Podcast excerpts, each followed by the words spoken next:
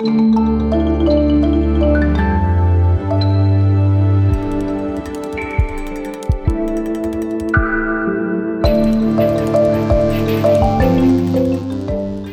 war das im Osten?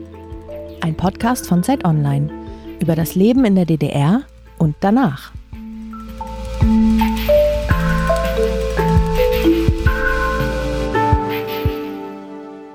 Ja, herzlich willkommen zu einem neuen Podcast von Zeit Online. Wir sitzen hier in einem netten, fast wohnzimmerartigen Podcast-Studio in Berlin-Pankow, im früheren Ostberlin. Die Mauer, die Berlin und Deutschland geteilt hat, ist nur wenige Meter entfernt. Und das passt eigentlich gar nicht schlecht zu unserem Thema, denn wir wollen uns ja mit einem Land beschäftigen, was es seit 30 Jahren nicht mehr gibt, was aber immer noch gewisse Auswirkungen auf die Gegenwart zu haben scheint, nämlich eben mit der DDR. Begrüßen möchte ich als erstes unseren Gast. Das ist Bärbel Spengler, Lehrerin aus Magdeburg. Hallo, guten Tag. guten Tag, schön, dass Sie da sind. Frau Spengler war nicht nur, ist nicht nur Lehrerin heute, sondern war auch schon in der DDR Lehrerin. Und das ist ja für uns eine spannende Perspektive, weil in dem Podcast soll es eben darum gehen, um verschiedene Bereiche des Alltags, um das ganz normale Leben in der DDR, wenn es das denn überhaupt gegeben hat, das normale Leben. Aber sie nickt schon, ich gehe davon aus.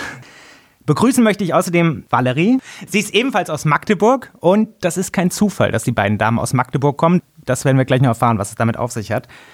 Valerie gehört allerdings einer anderen Generation an als Frau Spengler, wenn ich das so sagen darf.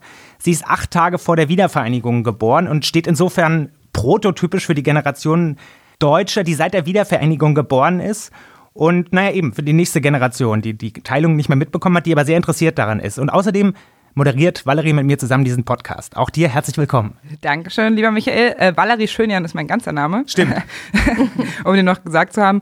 Und die Idee von diesem Podcast ist, dass wir eben keine Experten, also keine Treuhandexperten einladen, keine Wissenschaftler, keine Politiker, sondern ganz normale Leute, zu denen ich sie jetzt zähle, liebe Frau Spengler, und auch äh, genau wie uns. Und uns von denen eben den Alltag erzählen lassen. Man kann uns Gäste vorschlagen man kann uns loben und auch kritisieren. Wir haben nämlich eine ganz neu eingerichtete E-Mail-Adresse. Das ist wie war das zeit.de. Ich sag's nochmal, wie war das zeit.de. Ähm, und das Konzept von diesem Podcast ist eben einmal, dass wir ein offenes Gespräch führen, sie uns alles erzählen, äh, was sie möchten und auch was sie nicht möchten, äh, weil wir sie dann dazu überzeugen. Und natürlich, dass wir hier im Moderatorenteam eine gewisse Ost-West-Diversität haben. Mhm. Also Michael hat es gerade schon gesagt, ich bin eben in Gardelegen, in der Altmark in Sachsen-Anhalt geboren und aufgewachsen in Magdeburg. Und Michael ist geboren 1979 in Frankfurt am Main, ist politischer Korrespondent bei Zeit Online und äh, promo äh, promovierter Politologe. Aber Michael, bis jetzt hast du dich eben vor allem mit der westlichen Geschichte befasst und das werden wir ändern mit diesem Podcast. Auf jeden Fall. Und ich selbst, ja, Sie sagen es schon. Mhm. Und ich selbst beschäftige mich auch schon eine Weile mit dem Thema, weil ich auch Autorin im Leipziger Büro von der Zeit bin, die eben Zeit im Osten macht. Genau. Und bevor wir richtig einsteigen und du vielleicht, Frau Spengler, noch mal ein bisschen genauer vorstellst und auch erklärst, woher ihr beide euch schon kennt, fangen wir mal mit der ersten Frage gerne an. Und zwar ist es eine Frage, die wir allen Gästen stellen möchten und mal gucken, was sich daraus so ergibt. Und zwar lautet die Frage, Frau Spengler, was vermissen Sie an der DDR? Oh, was vermisse ich an der DDR? Also eigentlich vermisse ich gar nicht so viel an der mhm. DDR, weil das war sehr klein und beschaulich und ähm, das vermisst man eigentlich nicht. Ähm, ich finde, das neue System hat viele, viele Vorteile. Ähm, vielleicht vermisse ich so ein bisschen, dass die sozialen Unterschiede nicht so groß waren, meiner Meinung nach. Also ich unterrichte ja jetzt auch in der 11. und 12. Klasse Sozialkunde. Und da unterhalten wir uns schon recht häufig über soziale Ungleichheiten. Und zu DDR-Zeiten war es normal, dass ein Arbeiter aus dem SCET in Magdeburg neben einem Professor von der Uni in Magdeburg gewohnt hat. Was, heute, was ist SCET? Ähm, also das SCET ist das Schwermaschinenbaukombinat Ernst Hillmann. Das war ein ganz großer Betrieb, der also Maschinenbau gemacht hat, Schwermaschinenbau. Äh, nach der Wende sehr schnell pleite gegangen und es sind sehr viele Leute in Magdeburg arbeitslos geworden, weil das halt ein großer Arbeitgeber war. Und ähm, also was ich damit sagen will, ist, es gab nicht diese bevorzugten Wohngegenden, wo die Leute wohnen, die eben mehr haben und mehr verdienen. Äh, das war halt irgendwie gleicher und ähm, ja, viele sagen, da fehlt irgendwie so der Ansporn, um was zu leisten. Aber wir hatten ja auch zu DDR-Zeiten eben sehr gute Ärzte und sehr gute Professoren und Ingenieure. Da weiß ich nicht, ob das immer nur das Geld ist, was einen antreibt, tatsächlich auch Leistung zu bringen. Und vielleicht vermisse ich das ein bisschen, dass diese soziale Spreizung nicht so groß war. Das war dann also klassisch so, weil Sie gerade sagten, Arbeiter lebte neben Professor, dass sie zusammen in der Platte lebten? Ja, genau. Ja, genau. Also, also Professoren lebten in der Platte. Ja, mhm. genau. Also wir, äh, ich habe wohne oder bin geboren in Magdeburg, habe aus so einem Dorf, äh, bin ich aufgewachsen in Biederitz, zehn Kilometer von Magdeburg entfernt. Bin dort zur Schule gegangen, dann zur erweiterten Schule in Magdeburg. Und ähm, als ich dann meinen Mann kennenlernte, der aus Magdeburg kommt, äh, war unser bevorzugtes Wohnziel Magdeburg-Olvenstedt, eine Plattenbausiedlung, weil man da halt eine schöne Wohnung kriegen konnte mit warmem Wasser und Heizung. Ähm, haben wir dann leider nicht bekommen, aber äh, das war halt eine Wohngegend, wo viele hin wollten, eben weil es neu und modern war. Heute ist viel davon abgerissen und zurückgebaut worden oder auch generell abgerissen worden. Aber ja, da wohnten die Leute halt und hatten Wohngemeinschaften, haben zusammen gefeiert und ähm, haben halt ihr Leben dort gemeinsam verbracht. Ja, das ist ganz spannend. Ne? Magdeburg-Olvenstedt war eben früher zu DDR-Zeiten eine beliebte Wohngegend, ja. wie Sie sagen. Und ja. heute ist das sozusagen ja, die Ecke, wo keiner mehr leben will, weil da nur Platten stehen. Genau. Ähm, ich kenne natürlich Magdeburg-Olmstedt. Wir sind jetzt mittendrin schon. Hm. Äh, in Ihrer Vorstellung nochmal genauer. Ähm, Sie sagten es gerade schon, Sie sind geboren in Magdeburg 1962, 56 Jahre alt heute, haben also Ausbildung in Halle gemacht zur Lehrerin hm. und 1984 angefangen als Lehrerin zu arbeiten 85. mit 24, hm. 85. Ja, genau. 85, ja. notiere ich mir. Mhm und haben also die Hälfte ihres Lebens fast in der DDR gelebt ja. und ein bisschen mehr als die Hälfte ihres Lebens mittlerweile schon im Vereinigten Deutschland. Und wir beide kennen uns. Es genau. wurde gerade auch schon angerissen. Ja. Frau Spengler war nämlich meine Lehrerin am Nobertus-Gymnasium in Magdeburg, was wirklich ein sehr schönes Gymnasium ist. Ja, das ähm,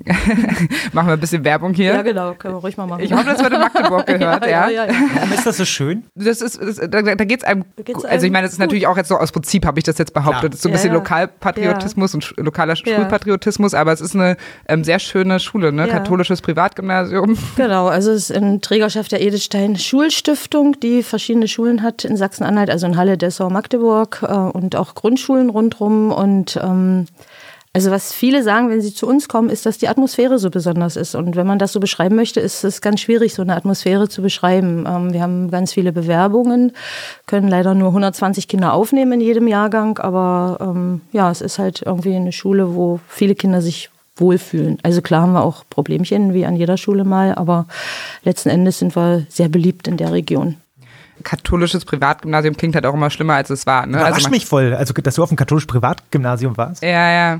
ähm, das ist irgendwie so geteilt, ne? ein Drittel evangelisch, ein Drittel das, ist es immer noch so. Ja, also wir versuchen das so ungefähr ein, einzuhalten. Wir ja. sind da nicht ganz genau nach den Zahlen, aber wir haben auch genauso viele nicht getaufte wie evangelisch getaufte ja. oder katholisch getaufte Kinder bei uns. Ja. Genau. Und das katholisches Gymnasium ist jetzt ein anderes Thema, aber als Nebensatz noch ist ja auch deswegen interessant, weil also gerade in Magdeburg, im Osten Deutschlands, was eigentlich so katholische und christliche Diaspora ist, ne?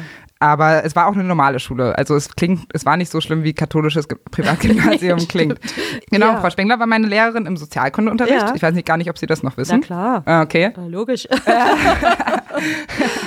Und äh, im Englischunterricht. Genau, aber ich habe Russisch Abitur gemacht, deswegen. Ja, ist ja eigentlich schade. ähm, Genau, bei uns kann man nämlich noch wählen äh, zwischen äh, Russisch und Französisch. Auch ja. heute wird es noch angeboten, Russisch? Ja, ja. Russisch, Französisch okay. und Spanisch ist jetzt noch dazu gekommen. Wirklich? Ja. Ah, das ist sehr Ab interessant. Im kommenden Schuljahr gibt es auch Spanisch noch zur Wahl. Ah, okay, das ist ja mhm. spannend. Ja. Wollen viele Leute eigentlich noch Russisch lernen? Ja, ja, doch, auf jeden Fall. Hm. Das ist so ein bisschen cool, ne, weil es dann trotzdem immer weniger machen und dann gibt es in der 10. Klasse dieses russische äh, Märchen. Das russische Märchen, wo alle genau. mitmachen wollen. Ja, ja, genau. Ähm, weil man sich da so verkleidet und lustige Musik eingespielt wird und die ganze Schule kommt und man kann ja, sich dann ja. da so als ist dann sozusagen die coole Person mit dem russischen Märchen. Mhm. Darüber wollen, äh, wollen, wir gar nicht reden. wir über das russische Märchen am Norbertus-Gymnasium sprechen, sondern wir wollen sprechen heute mit Ihnen über das Thema Schule und Erziehung in der DDR.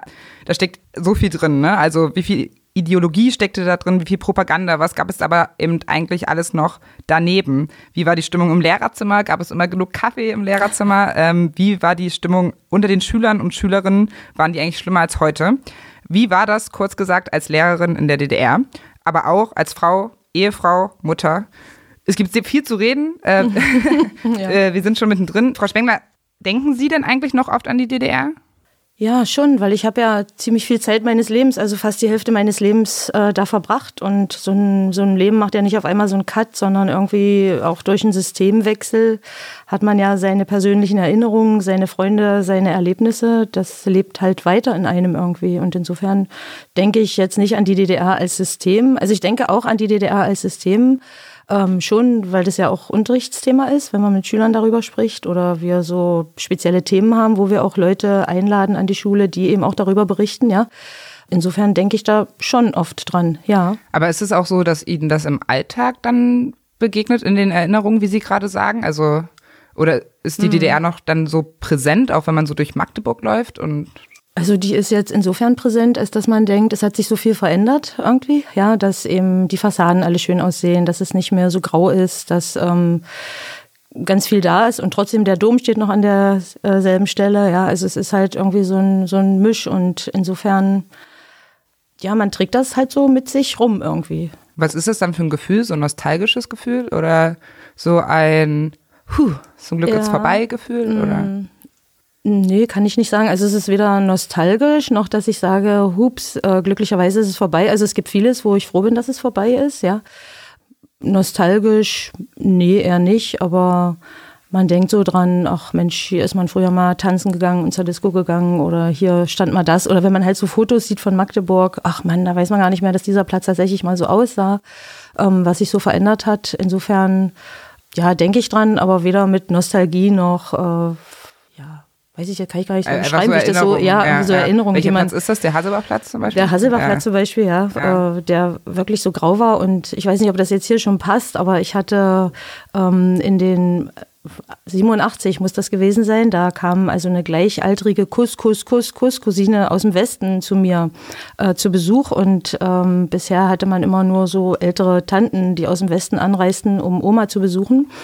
Und die war halt gleichaltrig und wir sind dann so durch Magdeburg gegangen und da habe ich so angefangen, meine Stadt so anders zu sehen. Sind Sie heute lieber Lehrerin oder damals lieber Lehrerin gewesen? Ich bin heute lieber Lehrerin, also schon durch mein Fach Englisch ich wollte halt gerne Sprachen studieren irgendwie und dann haben alle gesagt, also Englisch, Deutsch kannst du nicht machen, da musst du so viel korrigieren, ähm, das ist zu viel. Und dann habe ich gedacht, gut, also zu DDR-Zeiten konnte man halt nicht die Fächer beliebig wählen. Es gab immer so Fächerkombinationen.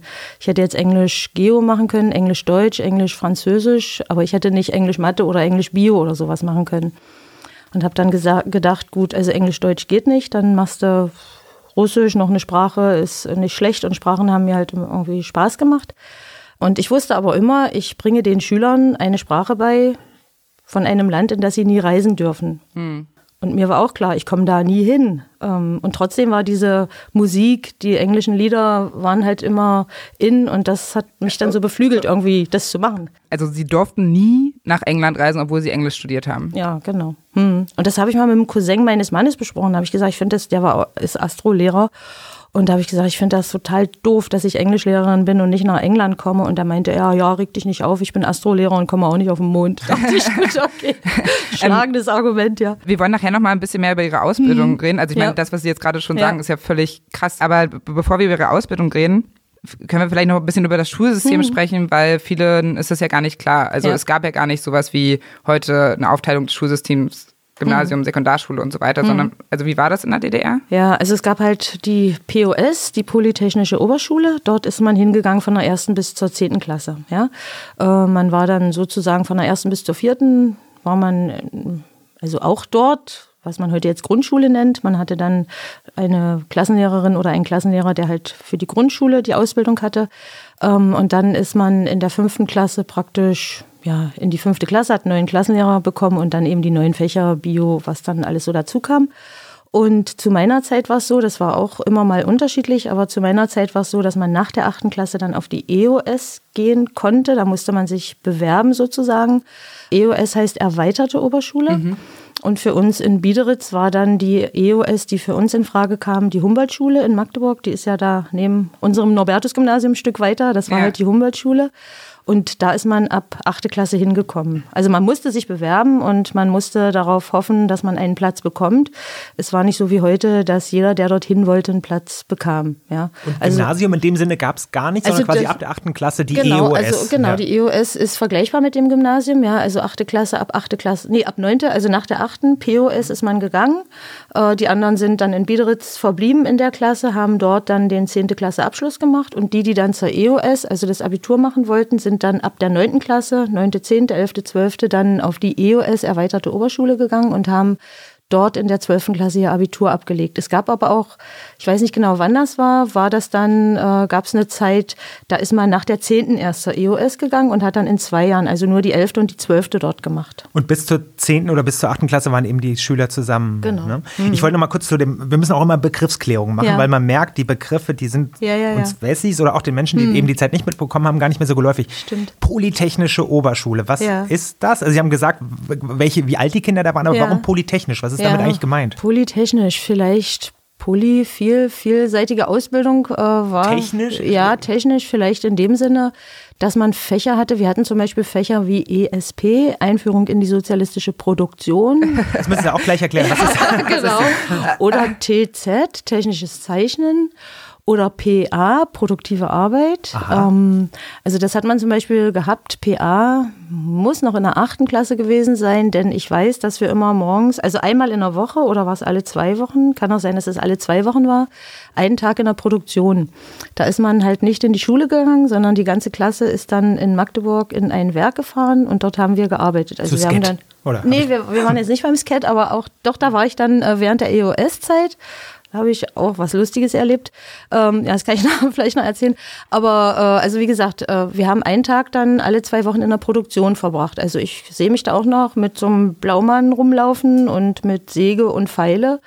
Und und also, Sie haben da mitgearbeitet, wir haben oder da mitgearbeitet, ja. ja. Okay. Wir haben da richtig mitgearbeitet. Am Fließband, oder? Naja, so, also wir haben jetzt, ich glaube, die haben uns eher so Arbeiten gegeben, wo wir nicht so viel kaputt machen konnten, aber also wir haben da gefeilt und gesägt und gebohrt und die Jungs haben auch was gemacht. Und es gab dann einen Lehrmeister sozusagen, der für uns verantwortlich war und dann äh, uns vieles erklärt hat. So im Nachhinein finde ich es gar nicht so schlecht, weil man einfach tatsächlich auch gesehen hat, wie so ein Leben in einer in einem Betrieb funktioniert, ja. TZ technisches Zeichnen, da musste man halt richtig so zeichnen, naja, wie Techniker halt zeichnen. Und Einführung in die sozialistische Produktion war dann das Theoriefach dazu. Das hatte man in der Schule und da hat man dann über die Abläufe in der Produktion was gelernt, aber eben auch in der sozialistischen Produktion, ja. Und äh, in der, also als ich dann in Magdeburg an der Humboldt EOS war, da hatten wir WPA, wissenschaftlich praktische Arbeit hieß das. Aha. Da waren wir dann tatsächlich im SCAT und da haben wir dann auch im SCAT gearbeitet. Genau, also. Also alles war darauf ausgelegt, die Leute zu sozialistischen Arbeitern und Arbeiterinnen zu erziehen. Ja, vielleicht nicht das, aber eben auf jeden Fall die Arbeiterklasse hoch zu schätzen und, und zu wissen, wie wichtig diese Produktion ist. Also wir jetzt, als wir dann in Magdeburg waren, an der EOS war ja eigentlich klar, dass man da nicht in der Produktion landet, sondern dass man schon ein Studium macht nach dem Abi. Also insofern war das jetzt, glaube ich, gar nicht so für uns vorgesehen, aber es war irgendwie, glaube ich, wichtig zu wissen, was Arbeit ist, was das bedeutet und die Arbeiterklasse als die herrschende Klasse sozusagen dann eben auch wertschätzt und, und Arbeit schätzt, glaube ich, so. Das ja. habe ich jetzt für mich so mitgenommen. Ja. ja. Ja, so ein krasses Wort. Produktions, wie heißt es? Produktionstechnisch äh, wie heißt das Fach? Ich habe schon wieder vergessen. WPA hieß wissenschaftlich produktive Arbeit und ESP Einführung in die sozialistische Produktion. Einführung in die sozialistische Produktion. Genau. Da haben wir genau. alle gerade so gelacht. Ja. Das ist so ein, äh, ja, das kann man sich irgendwie gar nicht nee, vorstellen. Ja. ja, also stand auch immer im Stundenplan ESP. Ja, Hat man, glaube ich, auch gar nicht so drüber nachgedacht, Hat was das so heißt. dieser naturwissenschaftliche, ingenieursartige Zugang auch äh, ausgewirkt? Also hat das den Charakter der Schule geprägt? Weil Sie sind ja eigentlich, kommen ja, Sie haben ja das beschrieben, kommen von der Liebe zur Sprache, sind eher ein musischer Mensch, wie ich das so einschätze. Ähm, mhm. Hat man das gemerkt, dass das mhm. irgendwie den Charakter einer Schule dann irgendwie auch geprägt hat? Nee, ich glaube eigentlich nicht. Also diese PA, was, also diese produktive Arbeit oder Arbeit in der Produktion in der achten Klasse, das war halt irgendwie lustig, da mit diesem blauen Anzug rumzulaufen und da irgendwie so ein bisschen rumzusingen. Aber vielleicht fanden die Jungs es jetzt auch cool irgendwie, weil die äh, sich halt ausleben konnten und irgendwas Produktives machen konnten, wo man ein Ergebnis sieht. ja, ich weiß nicht, also so, vielleicht hat manch einer seine Liebe für irgendwas entdeckt, aber ich weiß es jetzt nicht so ganz genau, ob das so den Charakter einer Schule hat, glaube ich, nicht geprägt. Aber es war halt so ein, so ein Allround-Paket ähm, irgendwie, dass man halt auch aus der Schule rausgehen konnte, um zu sehen, wie Produktion, wie Arbeit läuft. Irgendwie so, glaube ich. Und außerdem gab es ja auch noch die Elemente, die irgendwie noch, oder auch Fächer, die ja auch ziemlich politisch waren. Ne? Was hatten wir noch nicht genannt? Was habe ich mir noch notiert? Zum Beispiel Staatsbürgerkunde ja. ist ja auch so ein Klassiker, ja, den man immer ziemlich früh lernt, wenn man sich mit dem DDR-Schulsystem beschäftigt. Genau. Wie haben Sie das wahrgenommen? Mussten Sie das auch selber unterrichten? Nee. Nee. Hm. nee, das hätte ich auch nie studiert im Leben, ja. Also, nee, ich also dachte, manchmal müssten die Klassenlehrer oder sowas dann auch einspringen oder nee, dass das irgendwie auch für nö, viele verpflichtend war. Nee, okay. Nee. Ähm, also weiß ich nicht, ob das jetzt falsch ist, aber zumindest musste ich das nicht okay. tun. Ich war ja auch nicht so lange dann in der DDR, dass ich das jetzt vielleicht so generell sagen kann. Ähm, aber Staatsbürgerkunde habe ich als ähm, total langweilig erlebt. Also das war wirklich so ein Fach, wo man irgendwie viel auswendig gelernt hat. Naja, man wollte da jetzt auch irgendwie eine gute Zensur bekommen und groß diskutieren konnte man jetzt auch nicht. Also man konnte diskutieren, aber ähm, man hat sich schon überlegt, was man sagt. Ja? Ähm, wenn ich das heute so vergleiche und weil Sie ja oder vorhin auch gefragt hatten nach dem Vergleich, ähm, mhm. deshalb bin ich heute auch lieber Lehrerin, weil ich mit den Schülern reden kann und die dazu erziehen kann, frei ihre Meinung zu sagen. Und das war eben zu DDR-Zeiten nicht so. Man hat sich so in dem Rahmen bewegt, was man glaubt, dass man sagen darf, aber mehr nicht. Und insofern habe ich Staatsbürgerkunde echt als total langweiliges Fach erlebt, wo irgendwie ganz viel Theorie auf einen eingestürzt ist. Ähm, Aber ja, was zum hm. Beispiel? Was war die Theorie? Marxismus, Leninismus und halt irgendwie der Sieg des Sozialismus über den Kapitalismus und die zukünftige Gesellschaftsordnung, der Kommunismus und so, was alles irgendwie. Also wie klang, man das hinbekommt ja, oder wie? Aber ja, ja, also da war ich vielleicht auch noch zu jung oder zu naiv, ich weiß es nicht, um das überhaupt zu verstehen. Ich habe diese Tragweite eigentlich nicht begriffen. Wir haben dann viel auswendig gelernt oder haben irgendwie Vielleicht gab es auch äh, coole Staatsbürgerkundelehrer, die dann, also wie gesagt, es hängt ja auch immer viel vom Lehrer ab, ja. Man ist ja als Lehrer mit seiner Klasse allein in einem Raum. Und da guckt ja keiner zu. Und vielleicht gab es auch tatsächlich coole Staatsbürgerkundelehrer, die ihre Schüler auch ermutigt haben, frei ihre Meinung zu sagen. Ich kenne persönlich keinen, aber vielleicht gab es die. Und was ich erzähle, ist ja so meine Geschichte, ja, die hat ja jeder auch wieder ganz anders erlebt und insofern ist es auch immer ganz individuell irgendwie, finde ich. Aber offene Diskussionen waren da nicht erwünscht. Ne? Nee. Sie haben das ja eben schon auch ja, angedeutet, genau. weil man also, kennt ja heute, und Sie sind ja selber auch hm. Politiklehrerin, ja. dass das ja eigentlich auch ein wesentliches Element ja, ist darüber, dass man seine Meinung bildet, aber das war quasi nee. das Gegenteil eigentlich. Nee, ne? das war also, solange die in den Rahmen passte, war es okay, aber also man wusste irgendwie so instinktiv, wie weit man gehen darf und wie weit nicht. Also. Aber Sie sagten gerade, man ist allein im Raum mit den Schülern und hm, Schülerinnen. Ja. War es denn so? Weil das Klischee ist ja, hm. irgendwo sitzt eine Spitze. Ja, ja, ja, also, stimmt schon. Bei den Schülern meinst du, oder? Ja, weiß ja. ich nicht. Also ja, ja, es gab ja im Nachhinein, ja, im Nachhinein gibt es ja auch Untersuchungen, dass auch Schülerspitzel waren, ja. Ah, echt? Ja, also okay. gibt's. Äh, und ich hatte einmal echt so ein bisschen Angst, aber das war dann ganz unbegründet. Und zwar war das auch in dieser Phase, als diese Christine aus Bremen bei mir war, von der ich vorhin erzählt hatte. Und ähm, die hat auch so meine Kinderbücher angeguckt und wir haben halt ganz viel so gesprochen über Sachen, über die ich mich noch nie unterhalten hatte, weil auf einmal ein junger Mensch aus dem anderen System da war. Ja? Und darüber habe ich mit meinen Schülern im Englischunterricht gesprochen, irgendwie, dass die da waren und was wir so gemacht haben und so. Und ähm, ist das nicht ganz schön? Ja. Also haben Sie das bewusst? Nee, ja, ich habe das, Sie das auf dem Schirm, dass es auch gefährlich hab, sein könnte? Nö, eigentlich nicht so. Ich habe das halt so erzählt, weil ich dachte, ist ja nichts Schlimmes und kann man ja erzählen. Und dann habe ich gesehen, dass ein Schüler immer so vor sich hinschrieb. Und dann habe ich so ein bisschen Schiss bekommen. Dann dachte ich, oh Gott, was macht denn der jetzt? Schreibt er das hier mit? Und dann habe ich so, wow, und bin dann hin und habe dann, Nils hieß der, weiß ich auch noch, ich sage, Nils, was machst denn du hier? Und er meinte, oh, ich mache meine Mathehausaufgaben. War ihm voll peinlich, dass ich ihn dabei erwischt hatte. Oh, und da fiel mir echt so ein Stein vom Herzen, ja, weil ich da, da hatte ich echt so ein bisschen Muffensausen dann, wo ich dachte, oh Gott, hoffentlich schreibt der jetzt hier mit? Seine Lehrerin erzählt hier vom Westbesuch irgendwie. Ähm, ich habe ja nichts Schlimmes erzählt, nur einfach, was wir erlebt haben und was ich jetzt auch so gesehen habe und so ein bisschen, also was das, sie was reflektiert hat. Haben. Ja, sowas okay. irgendwie, ja. Also hat ja jeder gesehen, war ja kein Geheimnis. Aber da hatte ich echt so ein bisschen Schiss. Ähm, also das, ich wusste damals nicht, dass vielleicht, also er war ja offensichtlich keiner, weil er hat ja einfach nur Mathehausaufgaben gemacht. Ich wusste damals nicht, dass Schüler eventuell auch äh, Stasi-Zuträger sein könnten. Ich wusste es, im Studium wusste man das oder es gab so diese Vorstellung, das Gerücht, ähm, in jeder Seminargruppe müsste aufpassen, ist einer dabei, der so.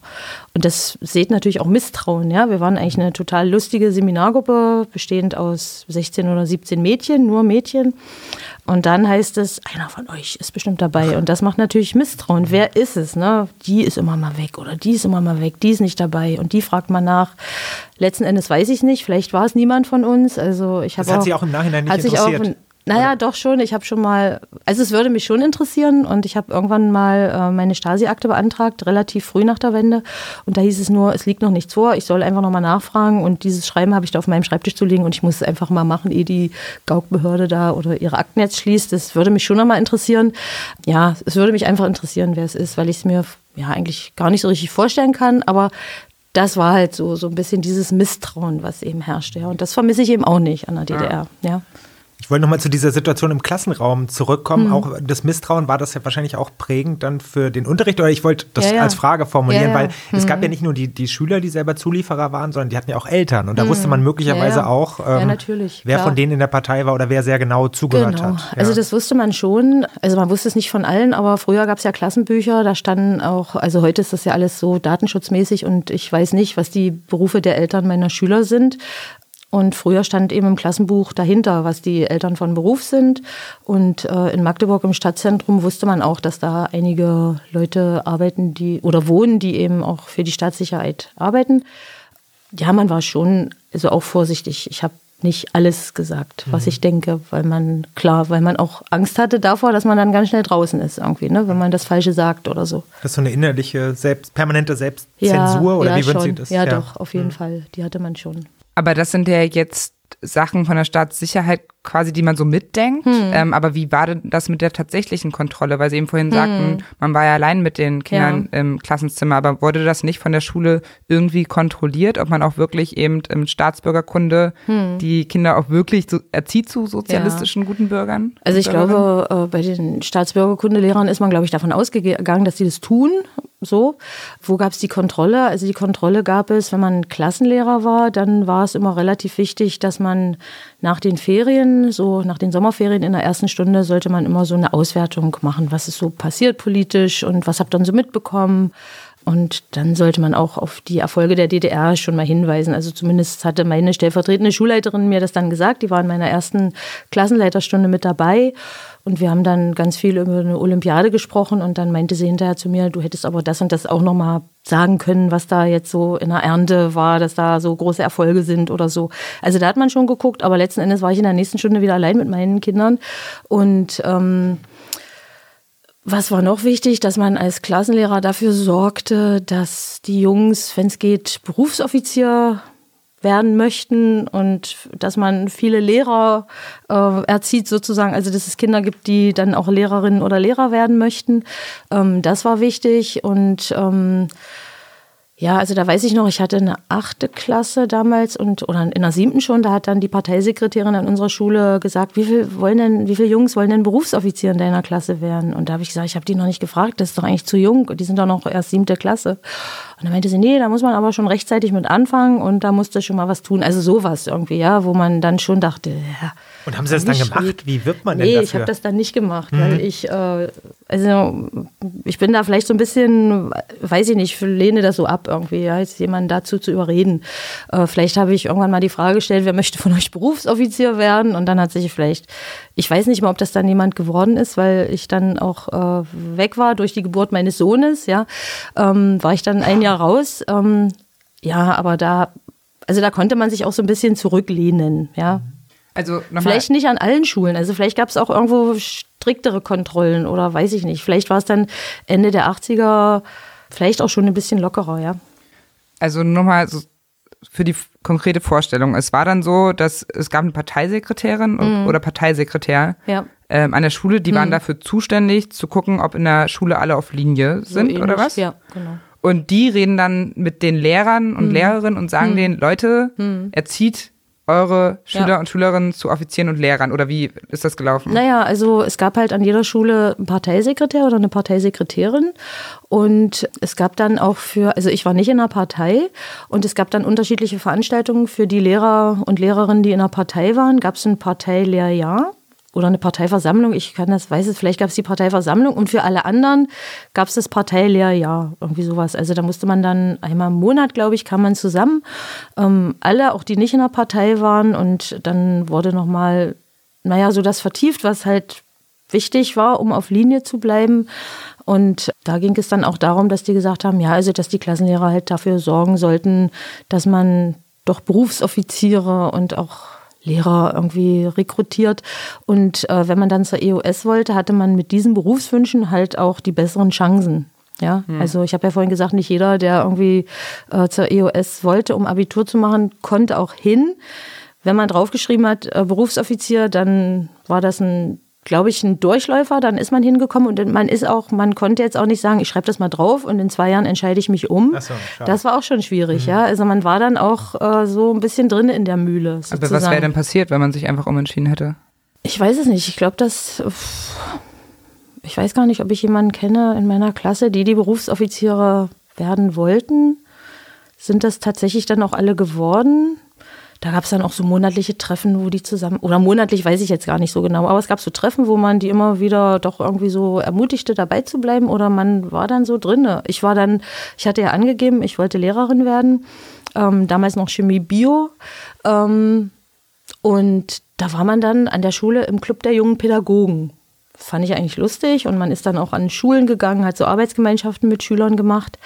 Ähm, ich weiß nicht, was passiert wäre, aber ich weiß nur, dass es schwierig war, nicht zu sagen, oh, ich schreibe mal, also zu sagen, ich schreibe mal drauf, ich werde Lehrerin oder Berufsoffizier und in der 11. sage ich, nee, ich studiere jetzt doch Psychologie, das wäre schwierig gewesen, weil die Schule ja auch immer irgendwie so ein Einverständnis geben musste bei der Bewerbung. Das war jetzt nicht so locker und so frei. Ja. Es, ging ja, es ging ja alles auch über die Schule, die Bewerbung. Also die Bewerbung an die Uni ging über die Schule.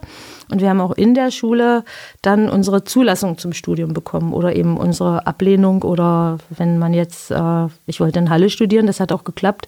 Man, eine Freundin von mir wollte in Halle studieren, die hat in Köthen studiert, die hat dann auch das über die Schule erfahren. Also es war alles eben zentraler gelenkt. Hm. Aber ist ja krass, dann hat man einen, Lehr äh, einen Berufswunsch angegeben und wurde dann sofort quasi eingefangen ja, ja. und dieser bestimmten Gruppe dann so hm. zugeordnet, damit hm. man da jetzt auch nicht wieder ja, rauskommt. Aber das ist ja auch dieses Kollektiv, von dem ja, immer wieder so gesprochen wird. Man wurde nicht hm. auch nicht allein gelassen hm. mit dieser Sinnsuche, was ja auch heutzutage dann alle machen, hm. oder? Ne? Also es war ja ja, war schon, Strukturen. war schon eine feste Wie war das denn im Kollegium mit den jungen Pädagogen im Club? Also hat man das denn ernst genommen oder hat man da untereinander auch so eine gewisse Subversivität entwickelt gegen die Vorgaben? Mhm. Also auf diesen Parteiveranstaltungen, wenn man da hindackeln musste zum Beispiel und das aber eigentlich innerlich so ein bisschen mhm. abgelehnt hat. Also ja. mit welcher Einstellung ist man daran und wie offen hat man auch mit den mhm. Kollegen darüber gesprochen? Also im Kollegium war es dann schon, man, also ich kam dann 1985 an die Schule sozusagen, ähm, habe da angefangen, habe mich total gefreut, irgendwie im Stadtzentrum von Magdeburg zu arbeiten. Ähm, und es waren einige junge Kollegen da und ich fand das erstmal alles total cool. Und ähm, Englischunterricht war auch irgendwie so besonders, weil es war halt was freiwillig gewähltes. Nicht jeder musste Englisch machen, sondern es gab halt ähm, Leute, die das wollten.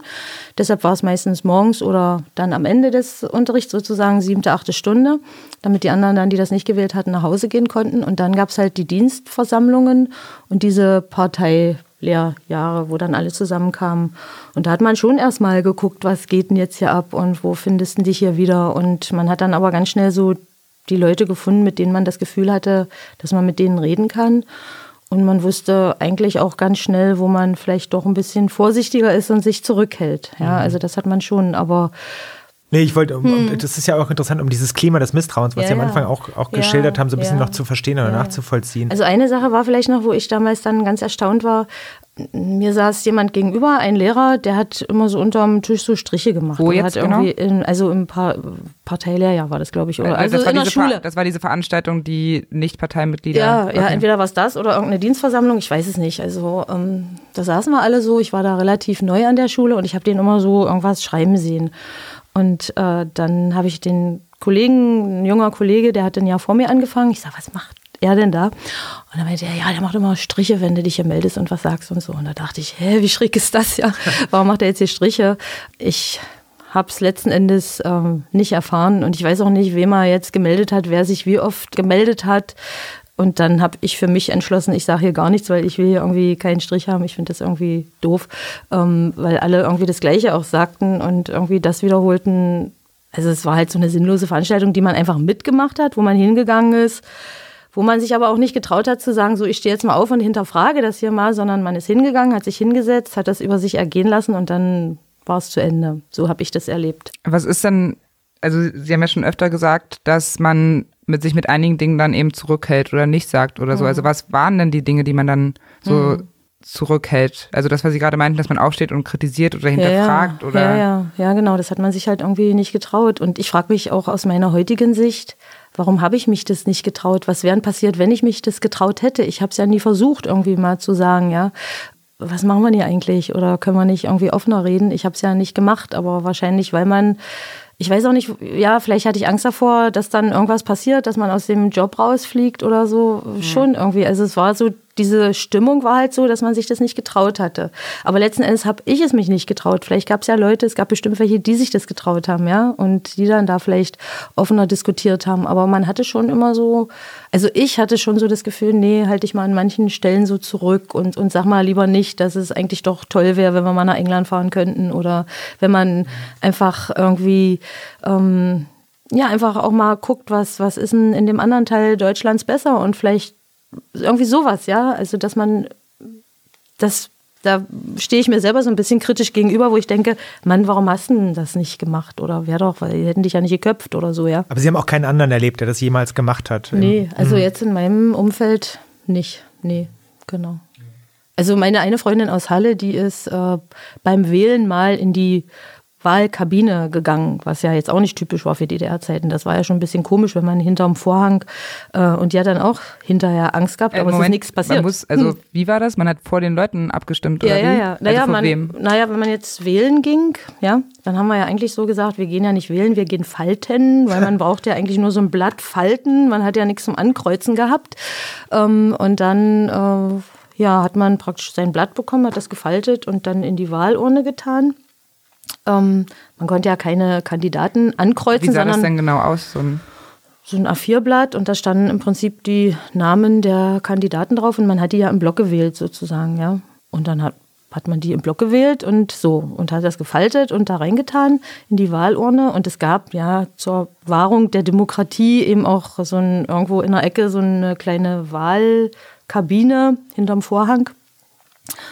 Und äh, meine Freundin ist irgendwann mal dahinter gegangen, hat gewählt dort und hat dann auch gedacht, na, wer weiß, was jetzt passiert. Es ist nichts passiert. Und das meine ich. Es ist eigentlich, vielleicht wäre was passiert, vielleicht auch nicht. Ja, und, und ähm, sie hat sich das getraut und das ging durch und ich habe es mich nicht getraut und so, ja. Hm. wie groß war denn dieses Thema Klima des Misstrauens? Also wenn Sie das jetzt so erzählen, klingt das eben schon so, als ob man permanent auf dem Schirm hatte, ich lebe eben in der DDR, das ist irgendwie eine Diktatur, das ist, ähm, ich kann nicht alles sagen, was ich will. War es so? Also das hatte man nicht permanent auf dem Schirm. Also konnte man auch frei. Ja, man hatte ja im Prinzip ähm, seinen Freundeskreis, wo man frei geredet hat, wenn man sich getroffen hat. Ähm, in der Familie wusste man auch, äh, dass man reden kann. Ja, wir hatten ja auch ähm, einige Verwandte im Westen und die kamen auch öfter und dann hat man schon verglichen irgendwie und auch sich unterhalten. Ähm, man wusste, dass man als Lehrer schon ein bisschen aufpassen muss, dass man nicht alles sagen kann, was man denkt. Ähm, und insofern war man, naja, so ganz gut dressiert irgendwie, sage ich mal. Ja, man wusste, wo man was sagt, aber es war jetzt nicht so, dass es einen ständig beherrscht hat irgendwie, dass ich dann immer darüber nachgedacht habe, oh, heute musst du aufpassen, dass du das nicht sagst oder so. Man hat dann so diesen Bereich betreten, in dem man wusste, hier kann ich jetzt äh, nur so weit gehen und ähm, ja, also in Englisch war es vielleicht eh so ein bisschen anders, weil man dann auch ähm, andere Texte hatte. Wir haben dann auch mal was über Punks in Magdeburg gelesen und so oder Punks in Berlin, ähm, was jetzt ähm, die Schüler dann, was dann schon ja so ein bisschen freier für Schüler war, dass die so das Gefühl hatten, irgendwie da, da ist irgendwie ein bisschen was anderes los. Ähm, also es war nicht so permanent, dass man darüber nachgedacht hat, aber man hat schon, wenn man so in öffentlichen Kreisen war, schon überlegt, was kann ich jetzt hier sagen und was nicht. Aber also haben Sie sich denn auch frei gefühlt oder eher so permanent unfrei? Also ich habe mich schon frei gefühlt, ähm, aber auch manchmal unfrei. Also so als in meinem familiären Umfeld habe ich mich total frei gefühlt, ja, ähm, wo ich mich nicht, also ich war zum Beispiel Berlin, hat irgendwie immer noch eine Anziehungskraft für mich. Ich finde die, die Stadt total cool und ich kriege jedes Mal so eine Gänsehaut, wenn ich durch das Brandenburger Tor gehe, ja, weil man halt früher davor stand und da war die Welt zu Ende. Ähm, und wir hatten eine Klassenfahrt in der 10. Klasse, da sind wir durch Berlin gelaufen und da habe ich mich so unfrei gefühlt. Jetzt damals, damals, also mhm. als ich Schülerin war, ja. Zehnte Klasse, da waren wir unterwegs und ich habe mich so unfrei gefühlt, weil ich immer dachte, hey, du siehst die Häuser da drüben, du siehst alles, der Himmel ist der gleiche, die Sonne scheint und du kommst da nie hin, warum eigentlich nicht? Und das hat, das fand ich krass irgendwie, ja. Kamen Sie denn aus einem kritischen Elternhaushalt? Ja, also kritisch ja, vielleicht schon. Also muss ich vielleicht so ein bisschen zur Geschichte erzählen. Mein Papa ist aus äh, Oberschlesien. Die mussten damals fliehen, als er zehn Jahre war oder mussten dort weg, äh, sind dann im Harz gelandet und sie sind in Stapelburg gelandet. Das ist so im Prinzip der letzte Ort der DDR äh, und der nächste Ort war dann gleich ein Westort, Eckertal.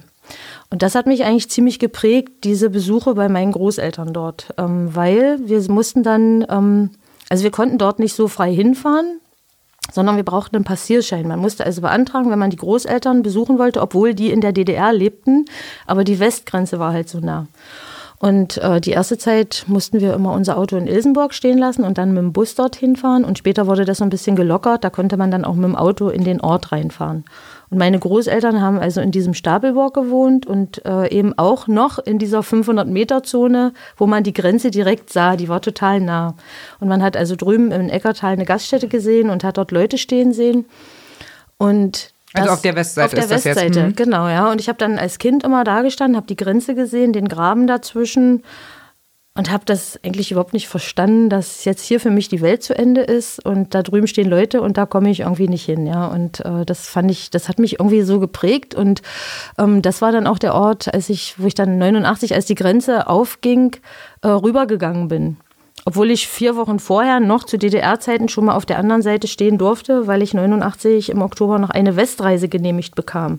Ja, wo äh, ich einen Verwandten von uns besuchen durfte, der 50 wurde man durfte ja dann so Ende der 80er Jahre ähm, zu Verwandten fahren, die irgendwelche besonderen Geburtstage oder Feiertage hatten. Und dann haben wir uns das war verabschiedet. Nicht so? Das nee, äh, das nee da durfte okay. nur, also Rentner durften fahren und alle anderen. Also es wurde dann irgendwie gelockert, ich okay. glaube ab, ab 80er Jahre, aber dann eben in diesem 89 ist äh, der Verwandte von uns 50 geworden.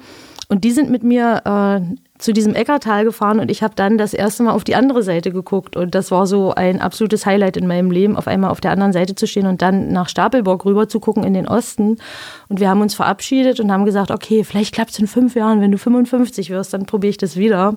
Und drei Wochen später war ich da, weil die Grenze offen war. Also es war so krass, ja. Das war ja. echt so krass, dass man also damals eigentlich auch noch nicht wusste, dass es dann so schnell drei geht. Drei Wochen vorher haben sie nicht damit gerechnet. Nee, nee. Das ist total Hammer, oder?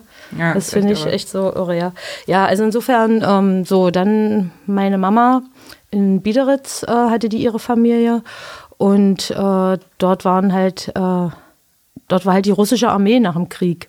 Und die haben halt irgendwie, ja, in Biederitz hm, nicht nur tolle Sachen hinterlassen, ja. Und ähm, und davon war dann das Erzählen meiner Mutter geprägt, was man jetzt aber in der Schule auch nicht so öffentlich sagen durfte, weil die Sowjetsoldaten waren ja die Befreier sozusagen. Aber also, hat es dann die Mutter, ihre Mutter auch immer gespiegelt? Kind, erzähl das nicht ja, im Klassenzimmer? Ja, ja, schon. Also das ja. Also das darfst du aber nicht in der Schule erzählen. Das okay, also schon so. Genau, also das war so, ja, dass man ähm, da eben auch so ein bisschen gucken musste. Oder wir haben natürlich auch Westfernsehen geguckt und dann hat sie auch gesagt, das darfst du aber in der Schule auch, das darf keiner wissen. Und da ist man als Kind natürlich auch ganz schön überfordert mit, wenn man immer so Sachen guckt und sich auch darüber unterhalten möchte und das aber nicht sagen darf. Und dann hat man natürlich in der Klasse darüber, ihr habt da gestern das und das geguckt und so, ja, schon. Das hat eigentlich jeder geschaut, auch in der ja, Klasse klar, und so Westfernsehen. Eigentlich schon, ja, hm, genau. Also es gab wirklich die wenigsten, die es nicht geguckt haben, aber trotzdem war das immer so, uh, ob ich darüber jetzt erzählen darf oder nicht. Man war da schon so ein bisschen, ja, besser ist nicht, aber gut, ja, also das war schon so ein bisschen auch so eine Zensur, die man hatte, auch als Kind, wo man das eigentlich noch gar nicht so verarbeiten kann irgendwie. Und das war so innerhalb der Kernfamilie, hat man schon offen gesprochen. Wie war das ja. dann bei so größeren mhm. Familienfesten? Naja, da ging es auch öfter mal heiß her, weil auch so einige Verwandte mh, hm, auch in der Partei waren und dann auch diese Linie so verteidigt haben. Also ich kann mich, ich erinnere mich auch an heiße Diskussionen, die mein Papa so mit Verwandten hatte wo es dann schon so um Systemfragen ging, ja, wo dann, äh, wo er offen kritisiert hat, was ihm so nicht gefällt an der DDR und die anderen dann gesagt haben, also ihn dann versucht haben, auf Linie zu bringen oder ihn überhaupt nicht verstanden haben. Und wo meine Mutter dann immer gesagt hat, hör jetzt auf, hör jetzt auf, lass und so, also schon, ja. Und weil, weil sie Angst hatte, dass jemand aus der ferneren Verwandtschaft irgendwie bei der Stasi ja, sein könnte. Ja, irgendwie sowas okay. vielleicht, ja. Hm, dass dann irgendwie, dass es dann Ärger gibt oder weiß ich nicht. Hm, genau so. Hm. Osthumor.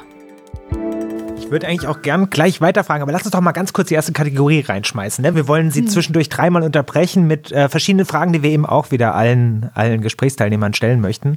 Und zwar, vielleicht fällt Ihnen ja spontan was ein. Kennen Sie noch einen guten Witz aus der DDR oder der die, die Verhältnisse in der DDR beschreibt? Ich bin so ein absolut schlechter Witzeerzähler. Darf auch ein Bessie-Witz sein. oder Honecker-Witz oder was weiß ich. Es gibt so ganz viele und ähm, ich habe mich gestern Abend gerade mit einer Kollegin unterhalten, äh, von der hat die Tochter irgendwie ganz viele Ostwitze rausgeschrieben. Ich hätte mir mal noch einen, ich kenne keinen. Ich, also wenn die mir jetzt welche erzählen, sage ich, ja klar, kenne ich, kenne keinen. Mir fällt keiner ein. Ich bin absolut unwitzig. Okay, soll ich Sie retten? Ja, ich bitte. kenne einen aktuellen Witz. Machen Sie mal. Warum braucht man in Westdeutschland 13 Jahre in der Schule und in Ostdeutschland nur 12? Ja, ich weiß es. Wegen, dem, wegen des Schauspielunterrichts. Ja. Ach ja. ich kenne den, aber der fällt mir nicht ein. Ja. Also auch der einzige, den ich kenne. Ist auch ein bisschen jetzt gemein. Ja, ja. ja. ja irgendwie ganz pfiffig, aber. Ja, ja. Kann er natürlich nicht drüber.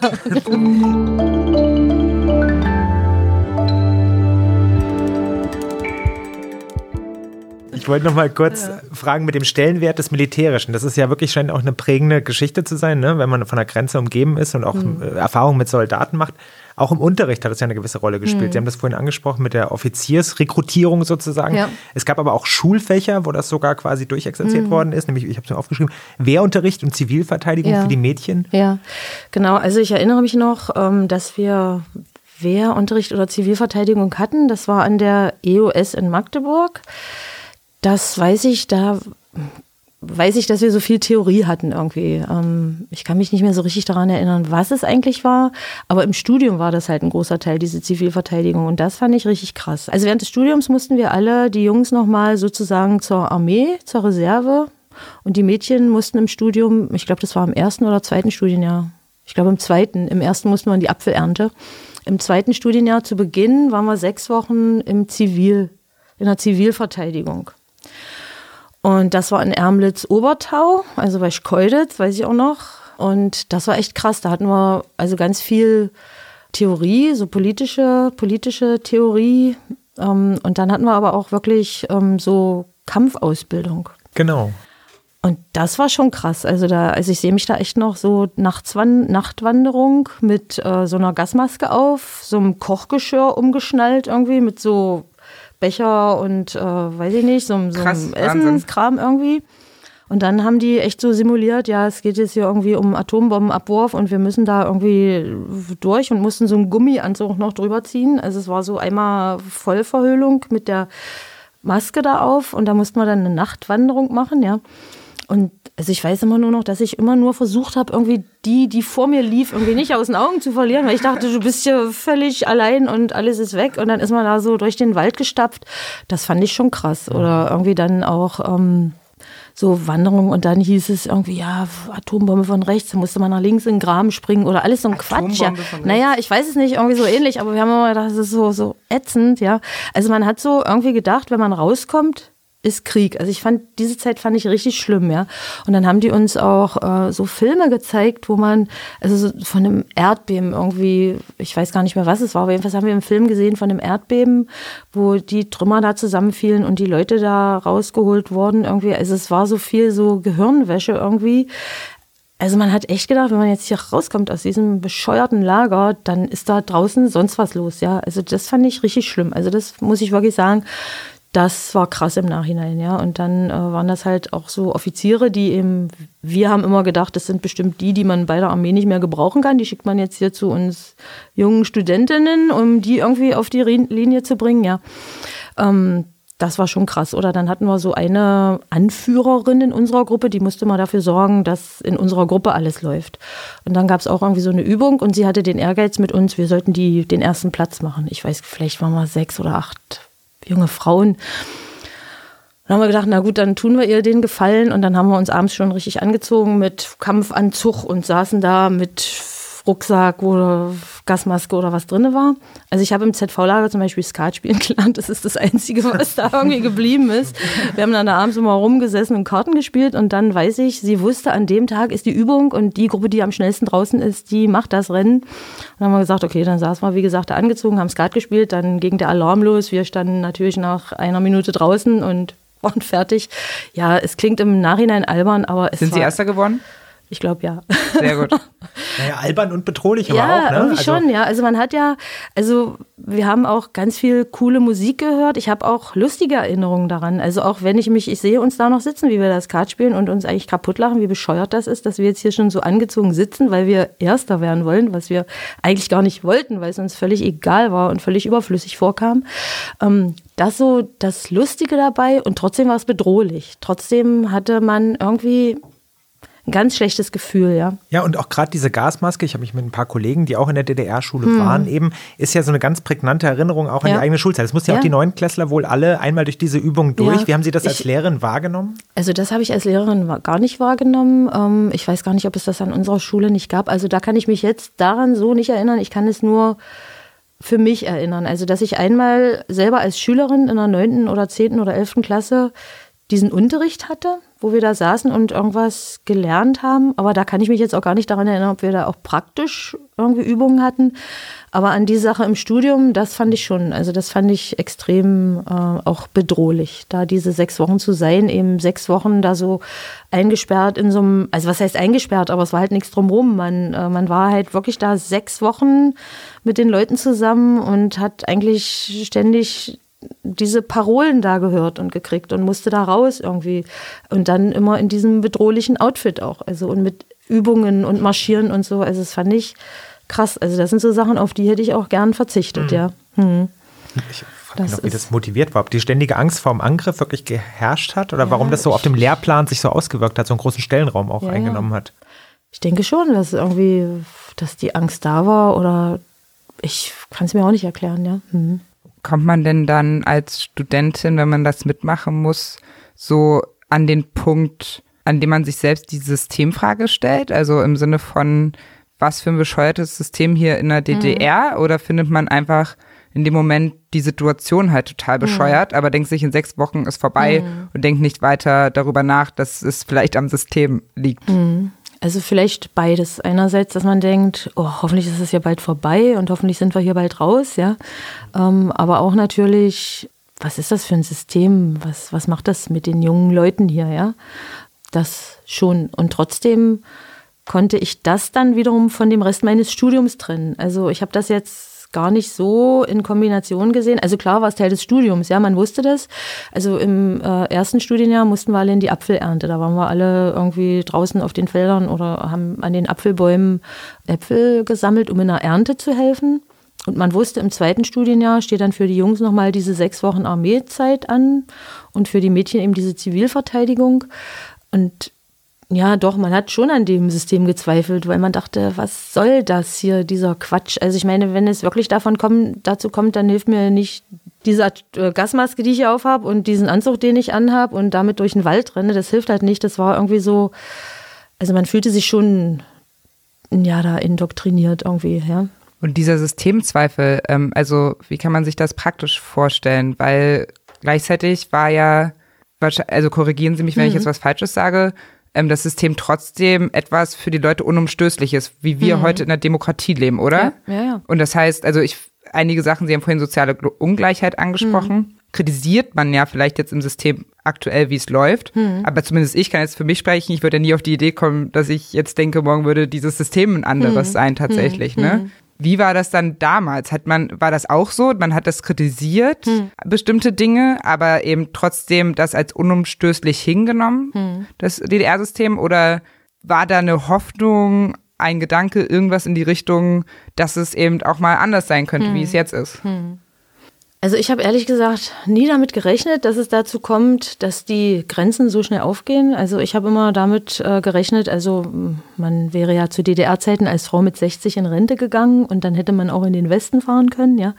Ähm, und dann habe ich immer gedacht, okay, also wenn du 60 bist, dann kannst du die Verwandten mal besuchen. Und meine eine Cousine, die hat immer gesagt, ja, weißt du, äh, du musst immer den Kontakt zu Uwe halten. Uwe ist ein Kussgesang von mir, der ist halt äh, ein bisschen jünger als ich, weil die alten Damen sind ja dann schon alle nicht mehr da und dann hast du gar keinen, den du mehr besuchen kannst, sondern du musst immer gucken, dass du mit Uwe im Kontakt bleibst, ja, äh, damit du den auch besuchen kannst. Und ähm, also ich habe da, ehrlich gesagt, habe ich gedacht, diese Mauer steht dafür immer, ja. Und wenn ich 60 bin, dann komme ich mal äh, rüber und vielleicht kann ich dann auch mal nach England fahren oder nach Großbritannien und das alles mir mal angucken, was ich den Schülern so erzähle. Und man versucht sich halt so einzurichten irgendwie. Aber es gab natürlich auch viele Leute, die kritisiert haben und die auch tatsächlich aktiv waren. Und da hatte man auch schon Hoffnung, gerade so ab Mitte der oder in den 80er Jahren. Es gab ja viele Leute, die ähm, auch das System in Frage gestellt haben in Kirchengruppen oder die eben auch ähm, in Umweltgruppen hier in Berlin unterwegs waren, was man ja aus den Medien in der DDR nicht erfahren hat, aber aus den Westmedien schon. Also man wusste schon, es gibt Leute, die das ganz kritisch sehen und die sich das auch trauen zu sagen, ja. Aber ich war eigentlich eher so erzogen, dass ich nicht so ganz deutlich in den Widerstand gehe. Das hätte ich mich nicht getraut. Ja, also was? einfach, um, um vor der Angst auch meinen Job zu verlieren, mein normales Leben zu verlieren, ja. Aber Sie sind ja auch nicht in die Partei gegangen, haben Sie vorhin gesagt. Mhm. Warum eigentlich nicht, wenn ich fragen darf? Also ich wollte eigentlich nicht in einer Partei sein, weil ich irgendwie, wie gesagt, nicht alles toll fand, was da lief. Ähm, und viele Lehrer waren in der Partei. Genau. Da denke ich, hängt es auch wieder von dem Lehrer ab. Ich wurde während meiner Oberschulzeit, also in der 10. oder 11. Klasse, von meinem Lehrer mal gefragt, hör mal, du willst doch Lehrerin werden und hast du schon mal darüber nachgedacht, dann auch in die Partei einzutreten. Und ich wusste aber, dass das ein liberaler Typ war. Also der war jetzt äh, einer, mit dem hätte man auch über alles reden können, ja. Ähm, und dann habe ich gesagt, ach, ja, ich muss da noch ein bisschen überlegen und für mich noch nicht reif genug und so. Und dann war das auch gut, ja. Ähm, und in meiner Seminargruppe waren eigentlich eigentlich auch gar nicht so viele Leute in der Partei irgendwie. Also ich wollte das bewusst nicht. Äh, ich weiß nicht, was passiert wäre, wenn sie mir irgendwann mal die Pistole auf die Brust gesetzt hätten, aber nee, eigentlich hätte das nicht passieren können. Ich meine, ich hätte jetzt keine, wahrscheinlich keine große Karriere machen können. Ich glaube, als Schulleiter oder Schulleiterin war es schon günstig, wenn man in einer Partei war, obwohl ich jetzt auch niemandem zu nahe treten möchte. Vielleicht gibt es auch welche, die nicht in der Partei waren und trotzdem Schulleiter waren. Ja, also das weiß ich halt nicht. Aber was waren denn die Voraussetzungen, um Lehrer oder Lehrerin zu werden? Also in der Partei musste man offensichtlich nicht unbedingt sein. Nee. Aber sonst, also weil viele durften ja auch nicht studieren in der mhm, DDR. Genau. Also, also wer durfte dann studieren, wer nicht? Wer durfte Lehrer werden, wer nicht? Mhm. Ich hatte vielleicht einen Vorteil, weil meine Eltern gehörten zur Arbeiterklasse sozusagen. Ja, also stand Was ja haben auch. die nochmal gemacht? Also meine Mama war in einer Sparkasse, die war Sachbearbeiterin, erst in einer Baustoffversorgung in Magdeburg und dann später in einer Sparkasse. Und mein Papa war Kraftfahrzeugschlosser im SCET, im Schwermaschinenbaukombinat Ernst Tillmann, ja. Mhm. Und ähm, und das stand zum Beispiel auch im Klassenbuch. Da stand dann dahinter, also der Name und dann stand dahinter Arbeiterklasse oder Intelligenz. So, also das fand ich eigentlich schon krass von der Aufteilung her. Ich würde mich heute völlig dagegen wehren, das Kindern zuzuordnen, in welche Kaste sie gehören, ja. Ähm, und äh, man wollte eben Kindern aus der aus der Arbeiterklasse oder aus Elternhäusern der Arbeiterklasse bevorzugt den Zugang zum Studium ähm, schaffen, was ja eigentlich eine gute ja, Idee ist. Ja, ja ist eigentlich gut, ja, genau. Ja. ja, genau. Und insofern, und ich wollte Lehrerin werden, hatte damit also so zwei Pluspunkte zur EOS zu kommen, ja. Und meine Leistungen waren auch gut. Also ich hatte auch ähm, ein gutes Zeugnis, ja. Und insofern ja, bin ich dann mit dem Zeugnis und meinem Wunsch dann zur EOS gekommen. Aber wie wurde denn dann kontrolliert, dass das Lehrer oder Lehrerinnen sind, die auf Linie sind? Naja, so richtig, ja, vielleicht konnte man das kontrollieren in, naja, also man musste sich ja auch auf Schule so ein bisschen auf Linie. Also ich glaube, es wäre nicht günstig gewesen, wenn ich da jetzt irgendwie einen großen, eine große Widerstandsaktion an der Schule angezettelt hätte oder so. Also ich war schon artig und ähm, wusste, was ich wo tue, ja. Vielleicht auch durch diesen Club, in dem man gleich war, dass man irgendwie so sich immer mal traf, über so pädagogische Themen unterhalten hat oder auch an Schulen war. Also es, man war nicht so, dass man sich das traute. Also ich nicht. Sie tragen jetzt, dass Sie die anderen nicht ein Kreuz ja. äh, um den Hals. Also sind Sie sind Christin? Naja, ich bin katholisch getauft. Das ist also so eins aus äh, Brasil, aus Kolumbien ähm, ist das Geschenk von einem Schulkameraden meiner Mama, der hat das für sie gemacht. Ah, okay. so, genau. Also ich wollte darauf hinaus, ja, Sie sind ja. Christin, aber Sie waren genau katholisch ge ja. getauft, haben Sie gerade gesagt. Ja, genau. Ähm, sind Sie dann bewusst nicht zur Christenlehre ähm, gegangen, ähm, weil Sie Lehrerin werden ja, wollten? Ja, also ich bin also es stand jetzt gar nicht so zur Frage bei uns. Also wie gesagt, meine Mama ist evangelisch getauft, mein Papa katholisch aus Oberschlesien. Ich bin dann auch katholisch getauft worden. Also Freunde von mir sind zur Christenlehre gegangen und ich bin nicht gegangen, weil ich glaube, meine Eltern wollten das nicht, weil die irgendwie Angst hatten, dass ich dann vielleicht, also es ging ja dann auch darum, Konfirmation oder Kommunion zu haben oder Jugendweihe. Und das hätte jetzt zum Beispiel auch ein Grund sein können, dass wenn man jetzt nicht die Jugendweihe macht, dass man dann äh, vielleicht den Platz an der EOS nicht bekommt. Und es gab auch Leute in der DDR, die haben beides gemacht, also Jugendweihe, das Sozialistische sozusagen, ja, äh, Bekenntnis und äh, haben sich konfirmieren lassen zum Beispiel, um dann diesen Platz an der EOS nicht zu gefährden. Und ich glaube, das war so ein bisschen der Grund meiner Eltern zu sagen, naja, das lassen wir mal lieber. Hm. Ja. Es war schon ein Privileg, in der DDR Lehrer zu werden, oder? Weil ich habe immer das prominente Beispiel ist Angela Merkel, die aus dem mhm. Pfarrhaus kam und auch sehr gerne Lehrerin mhm. werden wollte, aber einfach nicht durfte, ne? Mhm. weil ihr Papa halt Pfarrer war. Mhm. Haben Sie das auch so wahrgenommen, dass man irgendwie auch so einem privilegierten, gewissen elitären Kreis zugehört mhm. hat als Lehrer in der DDR? Nee, gar nicht. Also eigentlich überhaupt nicht. Nee, ähm, habe ich gar nicht so empfunden, sondern eher so, naja, also Lehrer war das, was so gesucht wurde. Und wenn man das dann werden wollte, das war zwar schön, aber so privilegiert habe ich mich nicht gefühlt, mhm. nee. Mit dieser Auslese auf die Oberschule, also es waren nicht so viele, die dann mhm. letztlich draufgegangen ja. sind, ne? Mhm. Wie haben Sie das wahrgenommen? Also ich glaube, nur jeder Zehnte mhm. eines Jahrgangs ist dann letztlich auf die, auf die gymnasiale ja. Oberstufe ja, gekommen. Genau. Ja. Also ich weiß es gar nicht so genau. Ich habe das gar nicht so wahrgenommen, weil aus Biederitz, aus meiner Klasse, konnten zum Beispiel, glaube ich, zumindest sind ziemlich viele gegangen. Also alle, die sich beworben hatten, haben auch einen Platz bekommen. Woran das lag, weiß ich nicht. Ob da gerade noch eine Klasse, ich weiß es nicht. Also da habe ich das gar nicht so mitbekommen.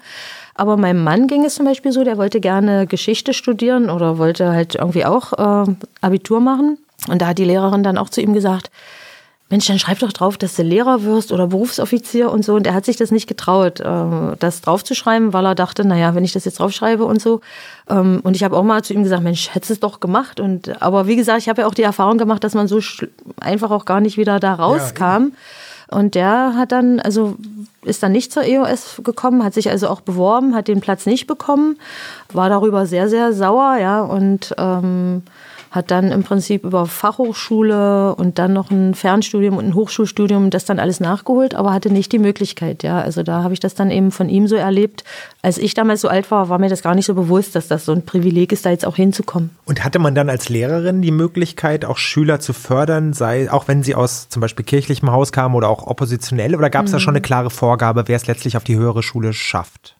Ich glaube, dass so schon ein bisschen geguckt wurde, dass so kirchliche Kreise, dass, dass wenn da große Aktivitäten bekannt waren, dass man da schon versucht hat, ähm, ich weiß nicht, ob die Schulleitung das dann irgendwie so mit äh, organisieren konnte, das weiß ich jetzt nicht so ganz genau. Also ich glaube schon, dass ein bisschen mit darauf geguckt wurde. Je knapper die Plätze waren, umso mehr wurde da gesiebt. Ja, das, äh, und ich glaube, es gibt viele äh, Leute, die gerne Abitur gemacht hätten zu DDR-Zeiten, denen das einfach verwehrt wurde. Ja, also die das nicht machen konnten und dann eben andere Wege gehen mussten, die ihre Studien deshalb nicht machen konnten, weil einfach irgendwas nicht passte in das System der DDR. Und da zählte eben auch nicht ausschließlich Numerus Clausus, sondern auch andere Kriterien. Genau, ne? genau ja. ja. Also wenn jetzt jemand ähm, vielleicht nicht so ein gutes Abitur hatte, aber Berufsoffizier werden wollte, dann war das für den eine größere Fahrkarte als für meinen Mann, der vielleicht irgendwie Geschichte studieren wollte als Achtklässler und, und, äh, vielleicht, und vielleicht, ein besseres Zeugnis hatte und trotzdem nicht hinkam, ja. So. Hm. Ähm, Sie sind dann zur EOS gegangen und haben mhm. dann angefangen, in Halle zu studieren. Genau. Wie war die Studienzeit so und mhm. die, wie war die Ausbildung zur Lehrerin strukturiert in der DDR? Also wir haben dann 81 im September habe ich angefangen und wir waren äh, zwei Seminargruppen in Halle an der Uni, äh, die Englisch und Russisch studiert haben. Ähm, ich glaube jeweils 16, 17 Leute. Und ähm, also ich habe das Studium in total guter Erinnerung, weil wir wirklich äh, tolle Professoren und Professorinnen hatten, Einige von denen durften sogar nach England fahren. Also die haben dann auch von England Erfahrungen berichtet oder von Großbritannien Erfahrungen. Ja, meine Seminargruppenleiterin war in Schottland und hatte sich so ein typisches schottisches äh, Stück äh, Stoff mitgebracht Das Studium war unwahrscheinlich strukturiert. Wir hatten also wie in der Schule einen Stundenplan, den man zusammen abgearbeitet hat. Ja, man hat dann also für jedes äh, Semester einen Stundenplan gehabt und ist zusammen zu den Vorlesungen, zu den Seminaren gegangen, hat gemeinsam die Prüfungen gehabt. Wir haben zusammen im Wohnheim gelebt, ähm, im Internat in Halle, haben uns gegenseitig unterstützt, was so Unterrichtsvorbereitung oder generell Seminarvorbereitung betrifft, haben viel zusammen gefeiert, waren immer unterwegs.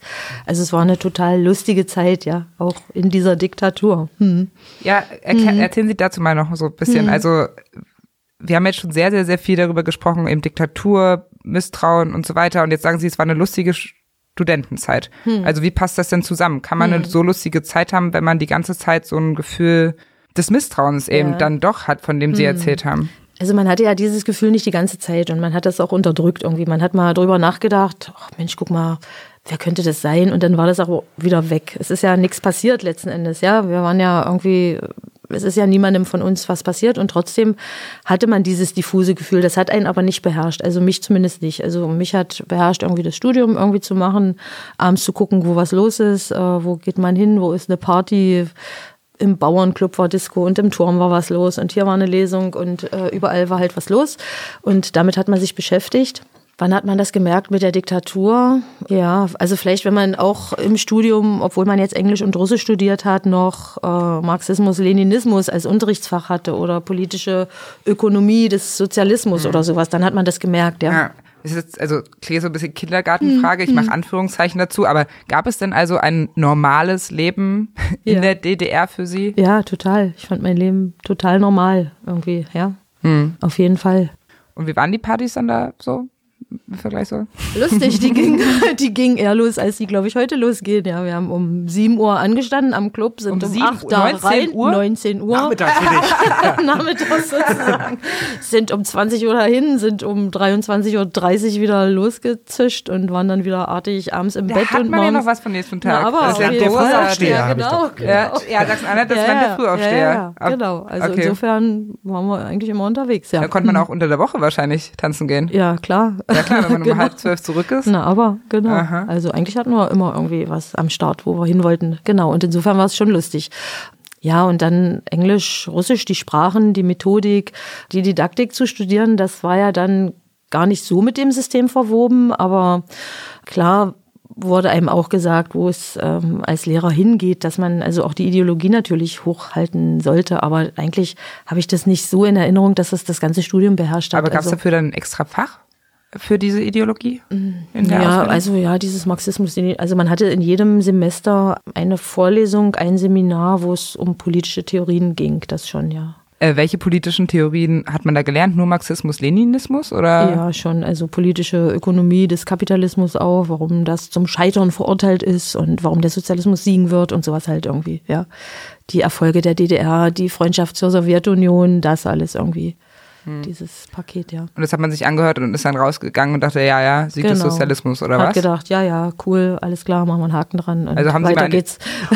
haben Sie an den Sieg des Sozialismus mal geglaubt? Nee, eigentlich nicht. Mich interessiert ja noch Ihre Fachauswahl. Ne? Englisch ist ja nicht so alltäglich in der DDR ja. gewesen. Sie haben schon mhm. angedeutet. Hat man denn gemerkt, dass es die Sprache des Klassenfeindes ja eigentlich gewesen ist? Und mhm. wie kamen Sie überhaupt darauf? Mhm. Also wie kam ich da drauf? Ich hatte ja vorhin gesagt, ich wollte eigentlich bis zur 10. Chemie-Biolehrerin werden und dann ist das aber an der 11. irgendwie habe ich gedacht, nee, das ist oh, kompliziert. Und Sprachen haben mir eigentlich schon immer Spaß gemacht. Mit Russisch fing man ja zu DDR-Zeiten in der fünften Klasse an und Englisch dann fakultativ in der siebten Klasse. Das heißt, nicht jeder musste Englisch Nicht jeder lernen? musste, also Russisch musste jeder lernen und ab siebte Klasse konnte man dann entscheiden, ob man Englisch lernt oder nicht. Und dann hatten wir drei Stunden in der Woche und die anderen hatten frei. Und ähm, ja, dann hatte man natürlich diese ganze englische Musik wo man dann mhm. die Lieder mitgeschrieben hat aus dem Westradio oder mit dem Kassettenrekorder, kennen Sie ja heute auch nicht mehr, ne, dass man sich traf. Meine Freundin kam mit dem Kassettenrekorder, ich hatte einen Kassettenrekorder, man steckte die beiden über ein Kabel zusammen.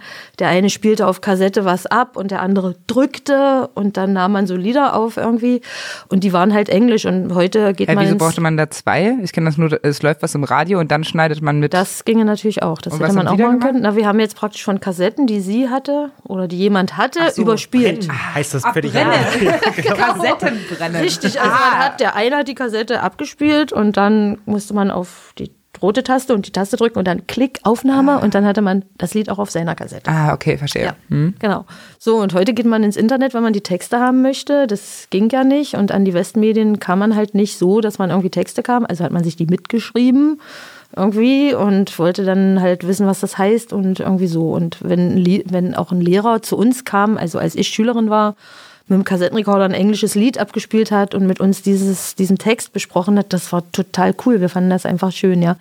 Und ähm, ja, und da deshalb habe ich eigentlich so die englische Sprache dann geliebt und ähm, haben Sie da, Entschuldigung, ganz kurz zwischengefragt, ja. noch so einen Text im Kopf, den Sie da so auswendig gelernt haben von irgendeinem Lied? Ach, ich war Harpo-Fan, kann man heute gar nicht mehr sagen, ich kenne sie gar nicht. Irgendwie, äh, ja, Movie Star zum Beispiel. Okay. Irgendwie sowas, Movie ja. Oder ach, die Rubettes oder ah, oh, Sweet, wie sowas, ja.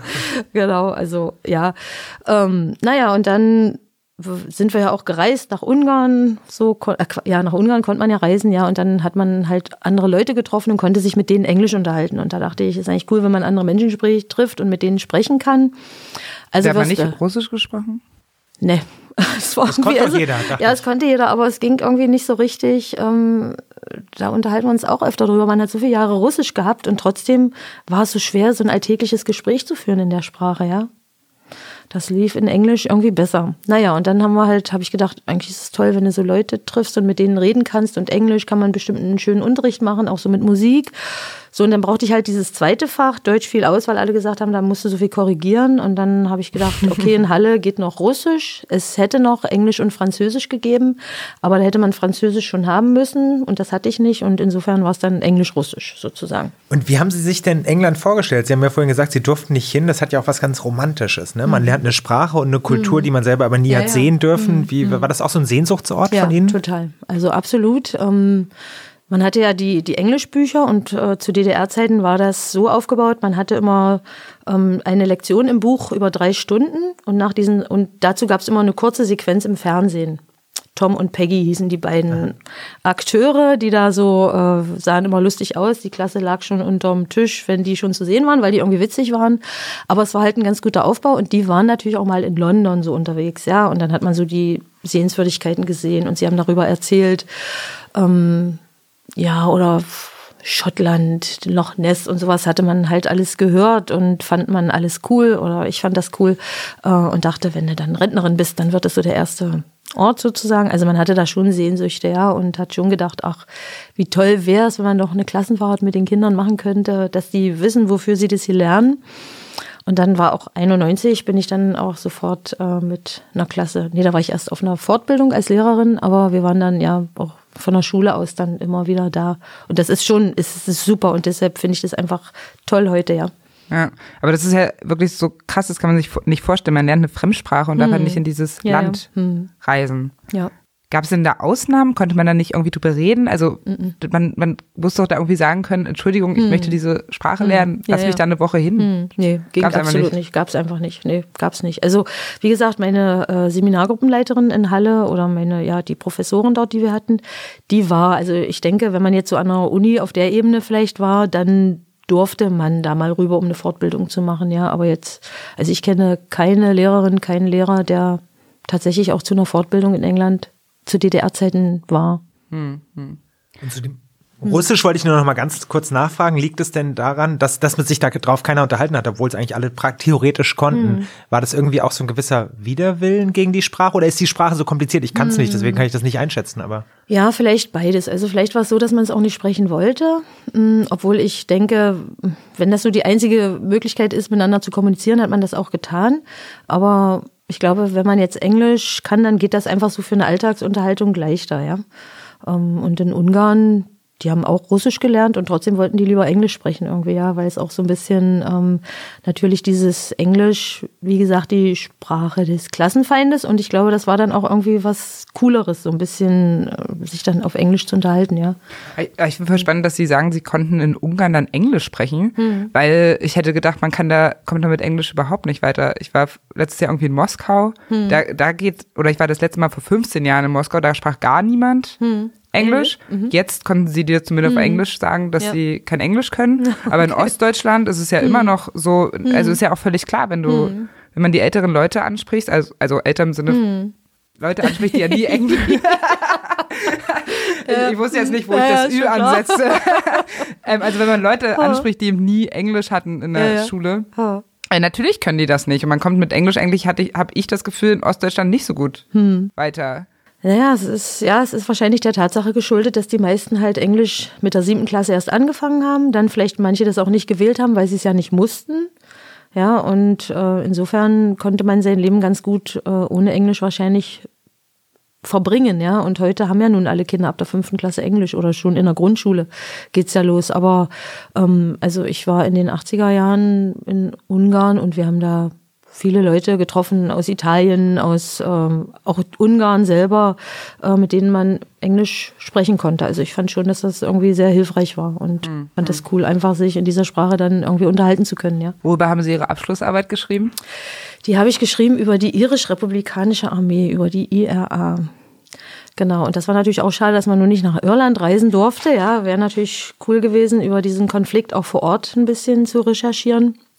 Und ähm, ja, wir haben dann, also ich habe das mit einer Freundin zusammengeschrieben und dann haben wir gedacht, was können wir machen? Wir können ja mal in die britische Botschaft nach Berlin fahren. Und das haben wir auch gemacht. Ähm, und sind auch ganz selbstbewusst da reingegangen und haben dann auch gesagt, wir brauchen ein bisschen Material über diesen Konflikt und so. Und naja, so richtig hatten sie nichts, aber wir haben dann so anderes Material mitgenommen über das Königshaus und auch alles über irgendwelche Sehenswürdigkeiten. Und dann hat unsere Professorin an der Uni gefragt, na, wie weit sind Sie denn? Haben Sie denn schon was gemacht? Und dann haben wir so ganz stolz berichtet, ja, wir waren schon in der Botschaft und haben gefragt, ob die Material haben. Und da ist sie dann fast vom Stuhl gefallen, so, was? Und mussten Sie jetzt Ihren Namen angeben und den Titel der Arbeit und meinen Namen? Und haben wir gedacht, oh Gott, das war jetzt irgendwie. Wahnsinn, weil, einfach weil es wieder das Territorium Ja, ja, des so, ja. Klassenfeindes Und war. weil, ja, genau. Und da hatte sie Angst, Da hatte sie jetzt wahrscheinlich Angst und wir waren so ganz stolz auf uns, dass wir so coole Ideen hatten, ja, einfach da vor Ort nach Material zu fragen. Und das war jetzt so, da denke ich auch manchmal, man, wir waren auch so ein kleines bisschen naiv irgendwie so und haben jetzt einfach das gar nicht so überschaut, dass das vielleicht so ungünstig Aber ich ist. meine, ja. was heißt naiv, ne? Ja, also ja. man denkt, kommt ja wirklich nicht darauf, dass wenn man in eine Botschaft geht, dass man dann da Ärger bekommen ja, ja, könnte. ja, Ja, ja, genau. Also es war halt, wenn man, ja, war nicht so günstig. Mhm. So, ich glaube, es ist Zeit für die nächste Kategorie. Okay. Mach's yourself. Diese Kategorie, diese Rubrik hat den wunderbaren Namen Mach's Yourself. Oh. äh, weil die Idee dahinter ist, ähm, dass ja die DDR das Land des Erfindergeists auch war, wo man eben immer so ein bisschen improvisieren musste, wenn man irgendwas haben wollte, was irgendwie nicht da war. Und deswegen die Frage an Sie, was denn das, was Sie mal so erfunden haben oder wo Sie mal improvisieren mussten, äh, was Ihnen da noch so witzig in Erinnerung geblieben ist? Es muss auch nicht witzig sein. Also meinen Sie jetzt, wo, was, wo man was hergestellt hat? Ja, genau, Oder? beispielsweise. Also meine Mutter hat mir immer erzählt, dass sie, weil sie ja auch ein bisschen cool aussehen wollte für die Ja. Diskurs, von Ja, denen ah, sie auch okay. Hm. schon sprachen, dass ähm, sie versucht hat, Röcke und sowas aus den Gardinen zu machen. Also, ne, sich da sowas aufgenäht hat, Mhm. Ja. damit man sich so ein bisschen Okay. abhebt. Ja. Ähm, Also ich war jetzt nicht so kreativ, was Nähen und sowas betrifft, aber ähm, es war ganz in zu DDR-Zeiten und ähm, das war, haben die Mamas von kleinen Babys nicht gemocht. Äh, man hat Baumwollwindeln gekauft und hat daraus Röcke genäht oder Kleider und hat die dann so batikmäßig eingefärbt. Und ich hatte mal ein T-Shirt, ähm, aber das habe ich ähm, richtig gekauft. Das war aus dem aus einem Scheuerlappen irgendwie. Es war Scheuerlappenstoff. Da, äh, der wurde rosa eingefärbt. Da wurde ein Sweatshirt irgendwie draus genäht, so ein cooler Pullover mit irgendwelchen Schnüren vorne drauf. Also ich war absolut schick damit, fand mich super äh, schön. Bestimmt. Und ja, genau, also sowas ja. Ähm, sie da das man halt- Schnürsenkel auf, auf ja, da so einen Scheuerlappen so, genäht. Ja, es war also ein Scheuerlappenstoff irgendwie aus Okay. dem. Also ich habe das gar nicht selber gemacht. Ach so. Das gab es in einer Boutique in Magdeburg irgendwie so zu kaufen. Ähm, es war halt äh, von einer kreativen Dame entworfen sozusagen, einer Designerin, ja. Äh, die hat aus diesem Stoff, aus diesen Scheuerlappen Sweatshirts hergestellt. Die, also meins war jetzt rosa Mhm. und da waren dann so Schnüre vorne drauf noch genäht. Also es war total schick und alle haben gefragt, hey, ist das Ding aus dem Westen? ist das aus dem Westpaket Ja? oder so? Ja, äh, ja also War war, man dann schon schick. stolz? Ja, da war man ganz stolz. Also das war ein richtig Fall. gutes Lob, wenn etwas aus dem Westpaket das, ja, sein ja, konnte. Ja, auf jeden Fall, genau. Was ist das ja? Ist ja schick. Ja, genau. Also so, ich habe jetzt nicht selber genäht, aber man war da schon kreativ. Hätten Sie sich damit auch vor die Klasse gestellt oder gab es da sowas, was- wie man aussehen musste als Lehrerin Nee, dann? also da hätte ich mich auch mit vor die Klasse Ja. gestellt. Ja, auf da hatte man Fall. auch eine gewisse Freiheit, so wie Ja, man sich da ja. präsentiert hat. Genau. Ja. Mhm. Doch schon.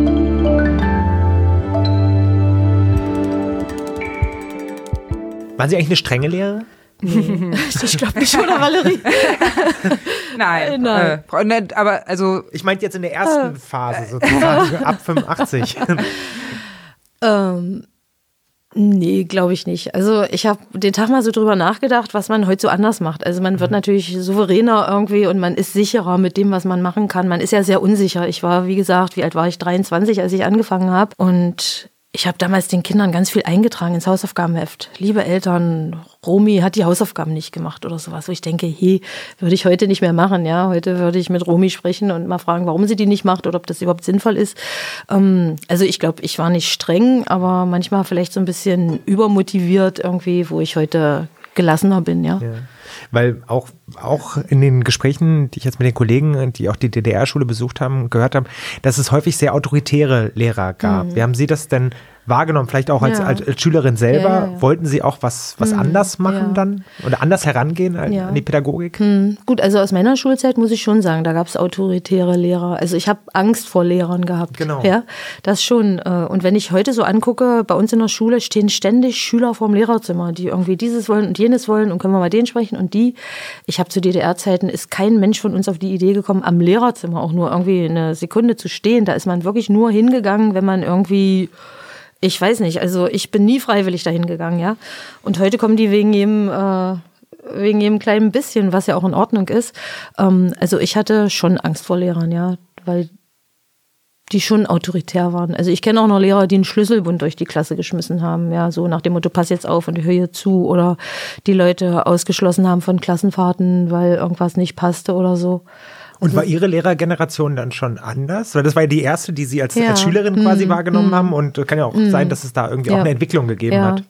Ja, also denke ich schon, dass, ähm, also wenn ich mir die Leute angucke, mit denen ich studiert habe, die waren alle anders. Also wir waren irgendwie, ich glaube, wir haben alle den Job gewählt, weil wir den Job lieben oder liebten, weil wir das gerne machen wollten mit den Kindern, mit den Jugendlichen arbeiten.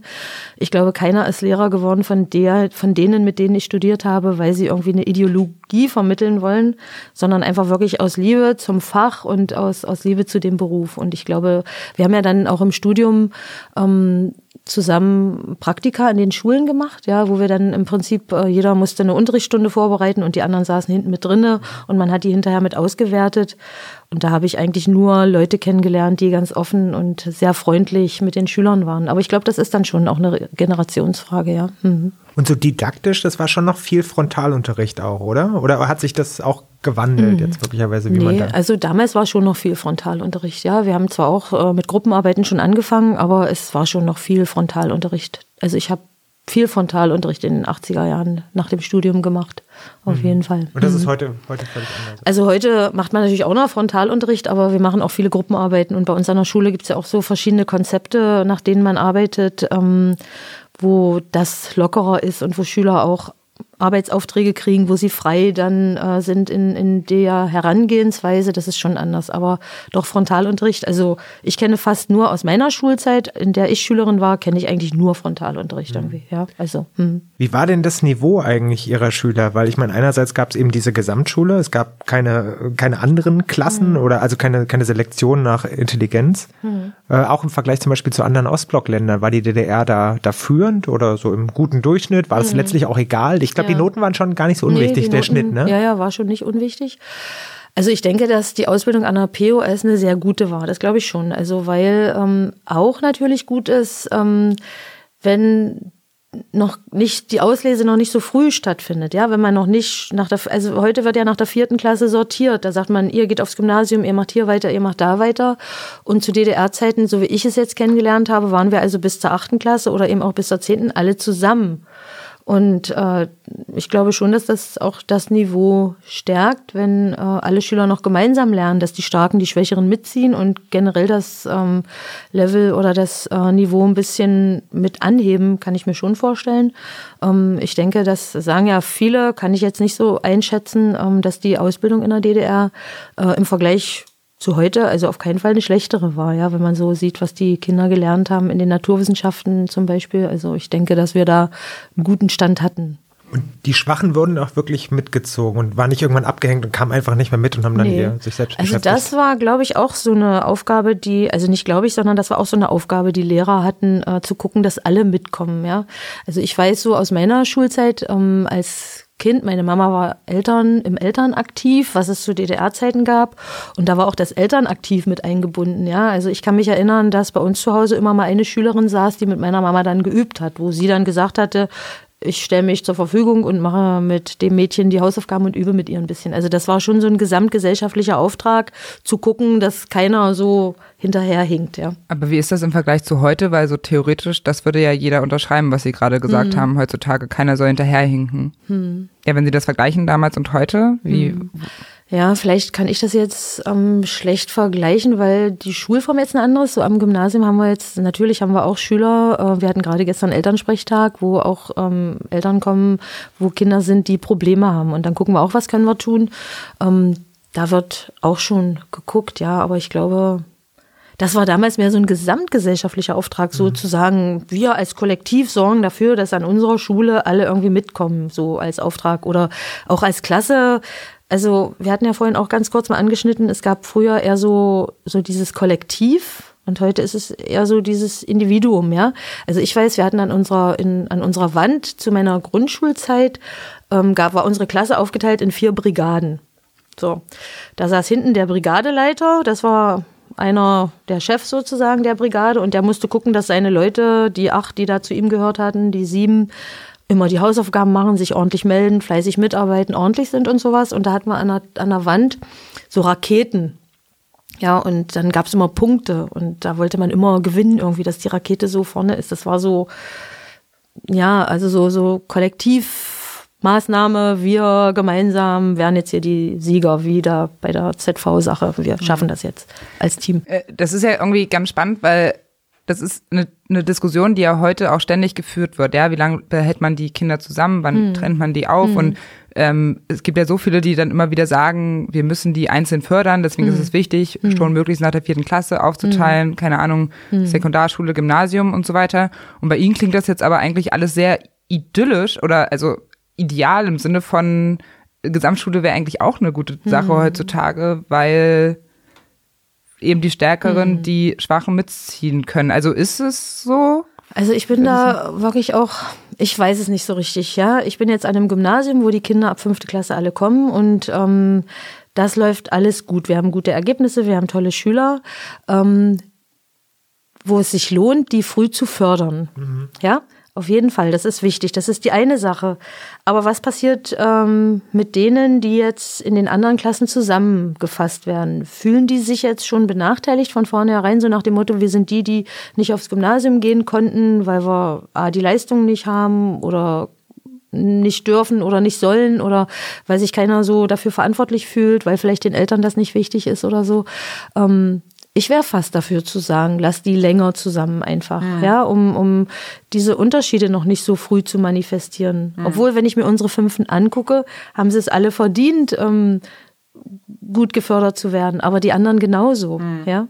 Also ich bin mir da wirklich unsicher und ich bin, würde, wenn ich mich entscheiden müsste, würde ich sagen, lass die länger miteinander lernen. Hm. Ja, um das hat einfach, ja funktioniert, sagen ja, Sie ja, in der DDR. Ja, genau, hm. ja. Hm. Ja, vielleicht ist die eine oder andere Förderung da nicht so gut. Also wie hm. gesagt, es gibt so, es ist so, so wirklich schwierig zu entscheiden, ja. Hm. Aber ich kann nicht sagen, dass das andere nur schlecht ist, weil ja, halt einfach ein größeres Leistungsspektrum da ist und die Chance, dass man mitzieht, natürlich auch gegeben ist. Äh, wenn Sie jetzt, ich weiß nicht, wie sehr Sie die Diskussion verfolgen um die Schulform, aber falls Sie das tun und wenn Sie dann eben die Meinung hören, dass Leute sagen, Herr Seehofer, wir müssen die Leute länger zusammen behalten, die Kinder, um eben nicht von vornherein für so eine ähm, Unterschiedlichkeit äh, zu sorgen, denken Sie dann auch manchmal so, ja, Leute, hatten wir schon. Mhm. Ja, klar, man denkt bei manchen Sachen, hey, das hatten wir doch schon, ja. Ähm, oder äh, es wird ja auch sehr häufig auf das skandinavische Schulsystem geguckt, weil die ja auch äh, sehr erfolgreich sind, was die PISA-Tests und so äh, betrifft. Und da denkt man auch manchmal, da gibt's ja auch so diese praktischen Anteile, dann, da denkt man auch, hey Leute, da hätte da jetzt gar nicht so weit fahren müssen, das gab's schon. Ja. Aber es ist natürlich alles immer unter diesem Mantel der Ideologie zu sehen, ja. Wenn man mhm. den wegnimmt, dann bleibt natürlich auch was über, ja.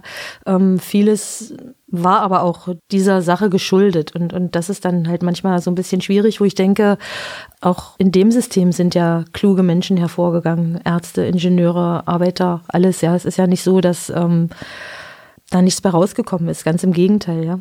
Finnland hat sich sogar am DDR-Schulsystem orientiert, also das ja. in den 70er Jahren neu konzipiert haben. Also es mhm. war durchaus Role Model äh, mhm. unter, ja, unter Pädagogen. ähm, genau. Unterschied war ja auch noch, dass alles zentral war. Ne? Mhm. Es gab einen, einen Lehrstoff, der vermittelt werden mhm. musste. Es gab gemeinsame Ziele und heute ist das ja anders, dass glaube ich mhm. sogar an jeder Schule irgendwie unterschiedliche Bücher behandelt werden. Empfinden Sie das als Freiheit, dass man eigenen Stoff oder eigenen Zuschnitt hat oder geht da auch was verloren, dass man diese, diese allgemeine Vergleichbarkeit nicht mehr hat? Also ich für meine Fächer ähm, kann sagen, dass ich das als Freiheit empfinde. Mhm. Ja, gerade so was Sprachen betrifft. Ähm, also ich finde es schon schön, dass ich mir ähm, die Bücher, die ich mit meinen Schülern lese, aussuchen kann. Irgendwie, dass man halt da nicht so äh, vor. Wir haben ja Vorgaben. Es gibt ja Lehrpläne, denn irgendwie müssen sie alle dann das ähm, Abitur schaffen und da gibt es schon Vorgaben, die man auch erfüllen muss. Ähm, aber es ist eine gute Mischung, finde ich, aus Vorgabe und der Freiheit, die mir trotzdem bleibt. Irgendwie. Mhm. Ja, obwohl ich jetzt gerade äh, gestern haben wir uns in der zwölften Klasse darüber unterhalten, weil wir uns gestern zum vorletzten Mal gesehen haben in Sozi, Sozialkunde. Und da haben sie gesagt, naja, es ist schon stressig, so das Abitur zu machen. Jetzt ist 12.2, das zweite Halbjahr ist jetzt und es ist Ende März, ist eigentlich schon alles vorbei. Man hat wenig Zeit gehabt, irgendwie Unterricht zu machen überhaupt. Mhm. Ähm, und ähm, es wird viel gelehrt, sie müssen viel lernen. Ähm, manches bleibt auf der Strecke, was zum Beispiel das wahre Leben betrifft. Wie mache ich eine Steuererklärung? Was ist im späteren Leben dann wichtig? Solche Sachen, ja. Wo natürlich auch manche Lehrpläne wahrscheinlich irgendwie immer noch nicht modern oder zeitgemäß genug sind. Ähm, aber ich denke, diese Freiheit ist schon gut, obwohl Schüler, die umziehen, sagen, es ist natürlich auch schwierig. Ja, ja man hat dann, kommt dann da an, die haben das schon gehabt oder noch nicht gehabt.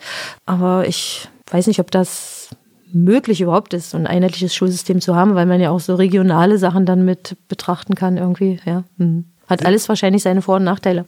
Sind die Schüler eigentlich, wo Sie das gerade ansprachen, inzwischen anders, als die früher waren? Also wie waren die DDR-Schüler? Waren die, wenn man das überhaupt so generalisieren kann, kann man hm. wahrscheinlich gar nicht. Aber haben Sie trotzdem da eine Veränderung festgestellt? Also was so Wildheit oder vielleicht auch Angepasstheit hm. oder Linien, Stromlinienförmigkeit hm. angeht? Hm. Ähm, vielleicht waren die DDR-Kinder ein bisschen angepasster. Also auch, sie wussten schon, genau wie ich auch, mhm. ähm, wusste, was man wo sagt und was nicht. Ich glaube, die Eltern waren da auch sehr hinterher, dass die nur das sagen, also dass man da dieses Angepasste halt hatte irgendwie, weil ja einige von den Eltern waren ja auch angepasst oder waren auch bewusst angepasst oder mhm. äh, also haben das ja auch verkörpert vielleicht das, was äh, der Staat wollte. Und heute, letzten Endes sind die Kinder immer die gleichen. Ja, mhm. also sie sind so, wie sie sind. Ähm, mal wild, mal lustig, mal ähm, lieb und mal nicht so lieb. Was heute anders ist, ist einfach der Gebrauch der modernen Medien. Also ich finde, dieses Handy ist halt so, diese Benutzung des Handys ist das, was mir so jetzt als Lehrerin auffällt, wo ich denke, boah, manchmal könnten wir auch mal ohne leben, ja? Irgendwie. Ja. Hm. War der Gemeinschaftsgeist denn früher größer in der Klasse? Das hört man ja auch manchmal. Also, also oder diese Individualität, ja, ja, das haben Sie vorhin, glaube ich, auch angesprochen. Hm, also diese Individualität ist heute größer. Was man früher hatte, ist, ähm, es war natürlich was man als Kind nicht so mitbekommt, schon vieles ähm, vorgegeben. Also, dass man Pionier werden musste zum Beispiel. Ja, also man ist dann Jungpionier geworden in der ersten Klasse, man ist Tillmann-Pionier geworden in der vierten Klasse. Äh, sagen Sie doch mal ganz kurz, was das ist. Hm, äh, also äh, Pionier der, sein. Genau, am 13. Dezember war der Tag, an dem man in der ersten Klasse Pionier wurde. Dann hat man so ein Gelöbnis abgelegt. 13. Dezember? 13. Dezember ist irgendwie, muss irgendwie ein, ich weiß jetzt nicht mal, was das okay. ist. Irgendwie, hm, also irgendein historisches Datum, warum das so war. Pioniergeburtstag war es immer, aber warum? Hm. Jedenfalls, ähm, also ich war als Kind da total stolz drauf, weil ich bekam einen ganz schönen hellblauen Ausweis mit meinem Passfoto drin und ich durfte da unterschreiben, habe ich auch heute noch und äh, den habe ich mir ganz oft angeguckt. Aber ich habe natürlich als Erstklässler nicht begriffen, was ich eigentlich für ein Gelöbnis abgelegt habe, was es eigentlich bedeutet, eben irgendwie Pionier zu sein. Ich fand es cool, so einen Ausweis zu haben und Pionier zu sein mit einem blauen Halstuch. Und in der vierten Klasse ist man dann Thälmann-Pionier geworden und in der achten Klasse ist man dann FDJler geworden, also Zugehöriger der Freien Deutschen Jugend. Das haben zum Beispiel auch manche verweigert, äh, was auch mutig war zu DDR-Zeiten. Und das war aber auch ein Grund dafür, dass man dann vielleicht nicht den Platz an der EOS bekam. Ja? Mhm. insofern war dieser Gemeinschaftsgeist auch ein bisschen aufgesetzt, ja, dass es dann eben Pioniernachmittage gab, die entweder lustig waren oder auch, äh, dass man gebastelt hat oder irgendwie Weihnachten oder eine Adventsfeier hatte oder sowas. Konnte aber auch ein Manövernachmittag sein, wo man dann irgendwie durchs Gelände hirschte und irgendwie ja, irgendwie sowas klein Militärisches machte, ja. Ähm, oder FDJ-Nachmittage, wo man sich dann mit auch politischen Themen beschäftigt hat. Das war schon, wo man auch hin musste eigentlich, ne? Also insofern war dieser Gemeinschaftsgeist nicht so ganz freiwillig vielleicht auch. Sie waren ja auch an einer Doku beteiligt, die Sie mir jetzt vorher zugeschickt haben. Die heißt Damals war heute Zukunft. Hm. Ähm, die habe ich mir angeschaut. Ja. Ähm, da haben sie Kinder 1985, also ein Jahr nachdem sie Lehrerin waren. Nee, richtig? gleich ähm, nach zwei Wochen. Ach krass, nach zwei hm. Wochen ja, schon. Hm. Ähm, haben sie aufschreiben lassen, wie stellt ihr euch das Leben 2010 vor? Hm. Und dann haben sie die Briefe versteckt. Ja. Warum? Genau. Also, das war eigentlich eine ganz coole Geschichte, beziehungsweise ist die cool geworden irgendwie, finde ich. Und zwar, ähm, also ich hatte ja vorhin erzählt, dass Englisch nicht für alle war, sondern für die, die das wollten. Und ich hatte nach zwei Wochen meines Lehrerdaseins in Magdeburg an der Schule eine Vertretungsstunde und hatte auf einmal die ganze Klasse vor mir zu sitzen und nicht nur die, die ich in Englisch hatte.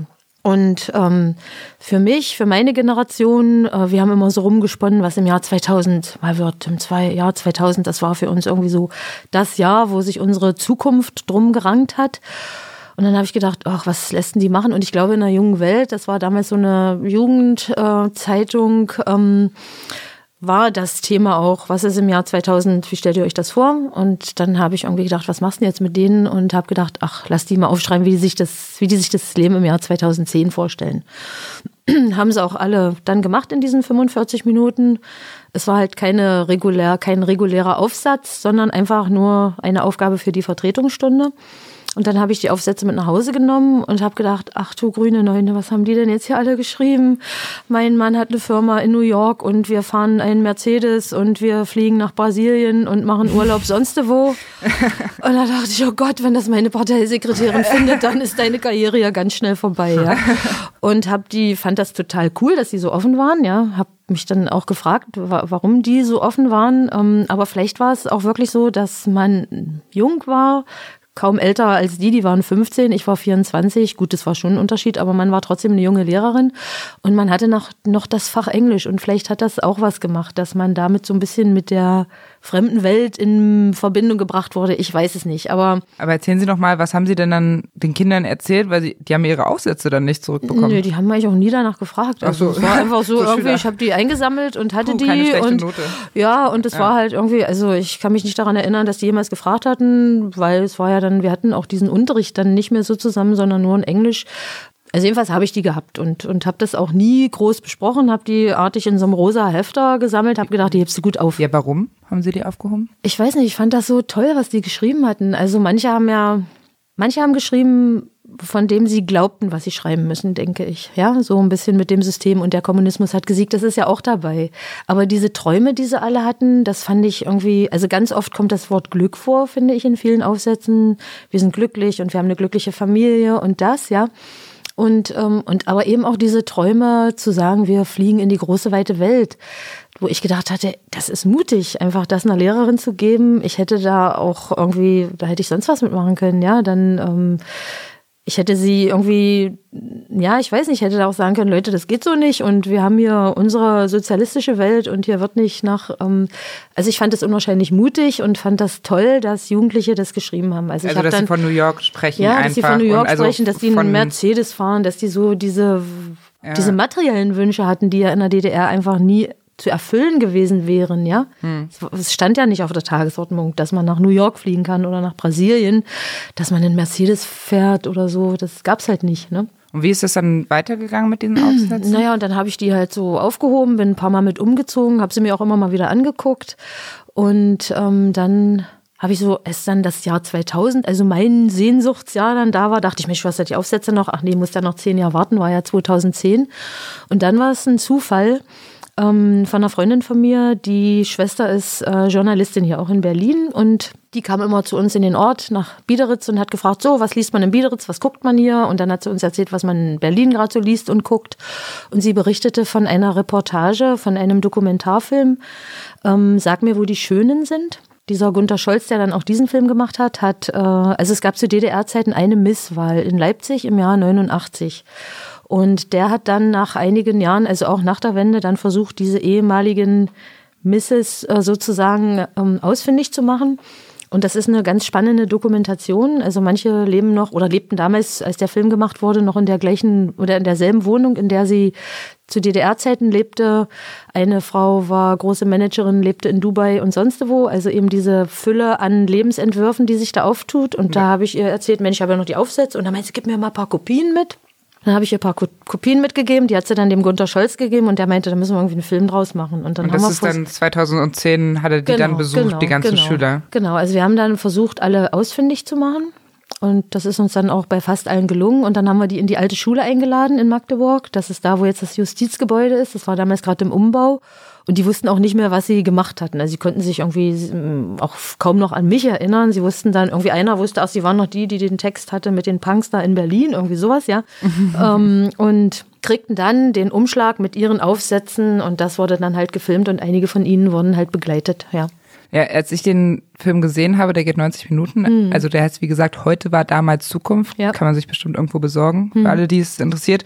Das, äh, man, man guckt das und ist in einem Moment so total gerührt und im nächsten mhm. so ein bisschen, also er hat so ein Lächeln plötzlich auf den Lippen, ja. was natürlich Wahnsinn ist. Ja. Diese Kinder sehen sich da halt irgendwie, ich glaube, dann ja, 25 Jahre später und sehen ja. ihre Wünsche von damals und dann mhm. werden die da auch besucht. Mhm. Am Ende des Films gibt's noch einen Ausflug in ein aktuelles Klassenzimmer, also mhm. damals 2015. Und da werden auch Schüler gefragt, wie sie sich das Jahr 2040, glaube ich, mhm. vorstellen. Und was mir da aufgefallen ist, ist, dass bei den Wünschen 1985 kam ihm schon sowas vor wie, es wird Frieden herrschen, mhm. es wird keinen Hunger mehr geben, mhm. es wird ja, der Kapitalismus wird besiegt sein. Genau. Das, war jetzt, genau, also, ja. äh, das finden jetzt nicht alle unbedingt gut, ja. aber es war mhm. zumindest etwas, was irgendwie die Gesellschaft betroffen mhm. hat. Mhm. Und also das mag jetzt an der Filmauswahl liegen, mhm. aber zumindest die Stimmen, die dort gezeigt wurden, aus dem Jahr 2010 von diesen 15-Jährigen, das ging halt für mein Gefühl schon in die Richtung, naja, ich werde reich und berühmt sein vor allem. Hm. Also sie sagten ja, ja. gerade schon, dass es das damals 1985 auch gab, aber dieser größere gesellschaftliche Aspekt, der war eben auch da hm. und der war hm. später nicht mehr da. Hm. War das auch Ihr Eindruck und hat es dann eben auch was damit zu tun, dass heutzutage vor allem auf Individual Dualität geschaut wird? Mhm. Und ist das, finden Sie es gut oder schlecht? Also ich glaube, dass diese, ja, ja, ja, ich glaube, dass diese Erziehung zum Frieden und zu einer Gesellschaft, die äh, das irgendwie schafft und das Böse besiegt sozusagen und alle Menschen leben in Frieden und in, in Wohlergehen und so, das war irgendwie so ein Thema, was in Schule schon irgendwie so permanent da war, dass äh, ja, der Kapitalismus besiegt wird und der Sozialismus ist das bessere System und so, das war schon da. Das Kollektiv, so die Gesellschaft rundherum war schon wichtiger. Jetzt bin ich mir aber nicht sicher, ob 15-Jährige das tatsächlich schon so reflektieren oder ob auch einige von denen, ich bin mir ganz sicher, dass einige von denen auch geschrieben haben, die dachten, ich muss jetzt hier was für die Schule schreiben mhm. und das muss ich irgendwie mit reinschreiben. Mhm, das gehört verstehe. sich so, das mache ich, äh, weil das wollen die gerne hören, so die Lehrer, das hört dazu und dann mache ich das. Aber trotzdem war dieses Frieden und äh, das war schon so ein permanentes Thema und insofern denke ich, war es auch vielleicht wichtig oder manche haben ja dann auch so, gerade so die Jungs mit, mit dem Weltall, dass da irgendwas mhm. geschieht, ja, oder die Autos fliegen andersrum ähm, oder fliegen irgendwie, die Autos fliegen halt durch die Straßen oder durch die Städte. So ein paar Sachen waren ja auch dabei. Ähm, heute ist es schon individueller und ich glaube, dass Kinder heute auch in solcher friedlichen Welt aufwachsen, zumindest jetzt hier bei uns glücklicherweise, äh, wo das wo die Bedrohung nicht so stark ist. Also ich glaube, wir als Schüler, so zu meiner Zeit, wir hatten schon so die Bedrohung vom Klassenfeind, die hatte ich irgendwie so komischerweise, ja. Wahrscheinlich, weil man es ständig gehört hat. Und ähm, so dieses persönliche Glück und der Wohlstand, der eine, der da Tierarzt werden möchte und dann da zum Schluss ganz viel Geld hat, ja. Ja, die Wünsche sind da vielleicht schon anders. Und weil ähm, dieses gesellschaftliche, ja, ich weiß gar nicht, wie ich es ausdrücken soll, aber ich glaube, dass manche tatsächlich geschrieben haben, was, was sie meinten, mm, das will man mm. hören. Und heute wissen die Schüler gibt es nichts mehr, wo sie wissen, das muss ein Lehrer jetzt unbedingt hören wollen, weil das gut ist für sein gesellschaftliches Standing oder so. Ja. Sie haben jetzt gerade mehrfach gesagt, als Sie die Geschichte erzählt haben, dass für Sie das Jahr 2000 so ein mhm. Sehnsuchtsort war. Wie haben Sie sich Ihr Leben damals im Jahr 2000 vorgestellt? Naja, also ich weiß, mit meiner Freundin haben wir immer, oh, wenn wir, ja, 2000, da sind wir 38 und dann haben wir, sind wir verheiratet, haben zwei Kinder und wir haben eine Neubauwohnung, vielleicht auch in Magdeburg-Olvenstedt, ja. irgendwie nebeneinander und dann besuchen wir uns immer und so. Ich bin Lehrerin, sie wollte irgendwie Pharmazieingenieurin werden und ähm, so, also so hat man sich Mann das vor. Und, Mann, Mann und, und zwei Kinder und, waren da. Ja, Mann und äh, Kind, ja genau. genau. 2000, ja, 2000 hatten sie dann Mann, zwei Kinder, genau. aber halt nicht die Neubauwohnung in Oldenstedt, nee, genau. weil so ein Systemwechsel dazwischen ja, genau, kam. Genau, ja, genau. ja. Hm weil wir jetzt schon öfter dieses Kollektiv eben auch hatten und wie das strukturiert war in der Freizeit. Also es gab doch da auch diese Altpapiersammlungsaktionen, ja. oder? Mhm, ja. Also da wurde man doch dann eben auch erzogen in der Freizeit Altpapier als, zu sammeln. Hm? Mhm. Genau, und aber auch für die sozialistischen Brüderstaaten oder so, oder? Mhm. Also hatte man das dann immer so auf dem Schirm, äh, wir machen das jetzt mhm. nicht für uns oder konnte man das Geld behalten oder wie war das? Nee, das Geld, ich weiß gar nicht, was wir mit dem Geld gemacht haben. Also ich weiß, es gab so Sammelaktionen, dann hieß es, Mittwochs war immer eigentlich so die Zeit für Pioniernachmittage und dann gab es irgendwie mal Mittwochs auch eine Altpapiersammelaktion. Äh, Gibt es ja auch wie heißt denn der? Alphonse Zitterbacke beschreibt das ja auch ganz lustig. Ich weiß nicht, kennen Sie die Bücher noch von Alphonse Zitterbacke? Mhm. So ein kleiner, lustiger Typ, der irgendwie in der DDR irgendwie Witze macht und das ist irgendwie ein ganz witziges Kinderbuch, ja? Zitterbacke. Alphonse Zitterbacke heißt okay. das, genau. Das war ein Buch in der DDR? Ja, ein Buch in der DDR, okay. wo so ein Junge halt irgendwie ständig irgendwie lustige Sachen erlebt. Mhm. Also unsere Lehrer haben uns das immer vorgelesen am Ende der Schulzeit, wenn es Ferien geben konnte. Also mhm. ich habe das so erfahren. Ein witziger Typ. Und der macht auch so eine Altpapiersammelaktion und dem passieren halt tausend lustige Sachen dabei. Und wir haben das halt auch gemacht. Dann ist man halt äh, mit so einem, wie heißt das, so ein Bollerwagen. Bollerwagen, irgendwie, ja. Äh, losgezogen und hat bei den Leuten geklingelt und hat gefragt, haben sie Altpapier, also haben sie Zeitungsstapel und Gläser, Flaschen, Gläser, sonstiges.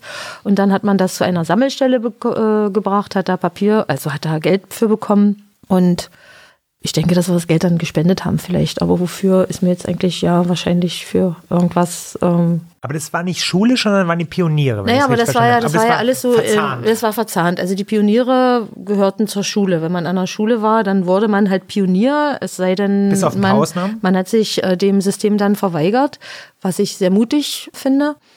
Ja, und dann war man halt Pionier und das haben dann auch die Klassenlehrer praktisch mit einem so angezettelt. Ja, so nach dem Motto, so Leute, wir müssen mal hier Papier sammeln und dann machen wir das mal am Mittwoch in zwei Wochen oder so. Da ist dann Altpapiersammelaktion und dann ist man los. Wie viele Stunden haben Sie denn gearbeitet als Lehrer und Lehrerin? Was war denn Vollzeit, wenn Sie da nachmittags hm. auch immer eingespannt waren? Was war Vollzeit? Ich weiß das gar nicht mehr. 27 Stunden oder so, oder? Das war Vollzeit. Ja, Unterrichtsstunden. Ne? Unterrichtsstunden. Also, ach so, aber dann, also heute sind es 25. Genau. Also wenn ich jetzt Vollzeit arbeite so. am Gymnasium, dann ist eine Vollzeitstelle 25 Unterrichtsstunden. Ah, okay. Und dann kommt ja noch diese fiese Vorbereitung und sowas ja, dazu. Ja. Genau.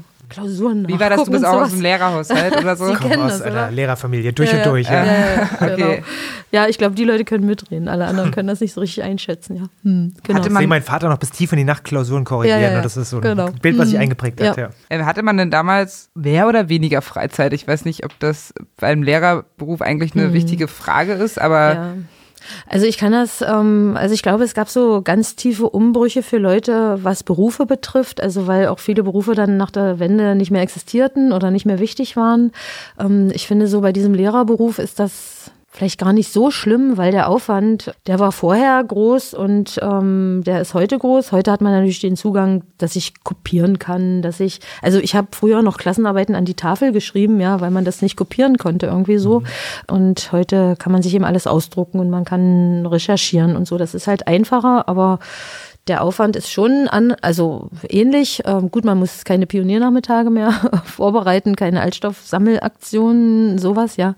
Genau, also ja, wo man jetzt, wenn man eine Klasse hatte, dann hatte man auch so ein Klassentagebuch, wo man mhm. so Aktivitäten eingeschrieben hat. Aber das kann man ja heute auch tun, wenn man das möchte mit einer Klasse, ja. Ja, ich frage das auch deswegen, weil Sie haben es ja auch schon erzählt, dass Sie Mutter sind, hm. zweifache Mutter. Wann ja. kamen Ihre Kinder? Also mein großer Sohn ist 86 geboren und mein jüngerer 90, so ähnlich ah, okay. wie Sie. Der, also der ist aus dem, also ich bin mit ihm aus dem Krankenhaus gekommen. Ich glaube, er war im Jahrgang über mir, kann das sein? Ja, genau, äh. 9. März, 9. März 90 und ähm, am 17. März war dann die erste freie Wahl im Jahr 1990 und da bin ich mit ihm im Kinderwagen hin, deshalb weiß ich das so genau. Das fand ich gut. Äh, auch noch DDR-Kind. Ja, Ja, ja, wie auch ich, noch. auch Ja, noch acht. Tage Und Ich habe DDR-Kind. damals, als er geboren ist, habe ich gedacht, oh, das ist ein ganz besonderes Kind. Das ist so in diesem Einheitsjahr geboren Mhm. und habe gedacht, da ist nur mein Kind geboren, aber es sind ja ganz viele andere auch geboren. Fast. ja, genau.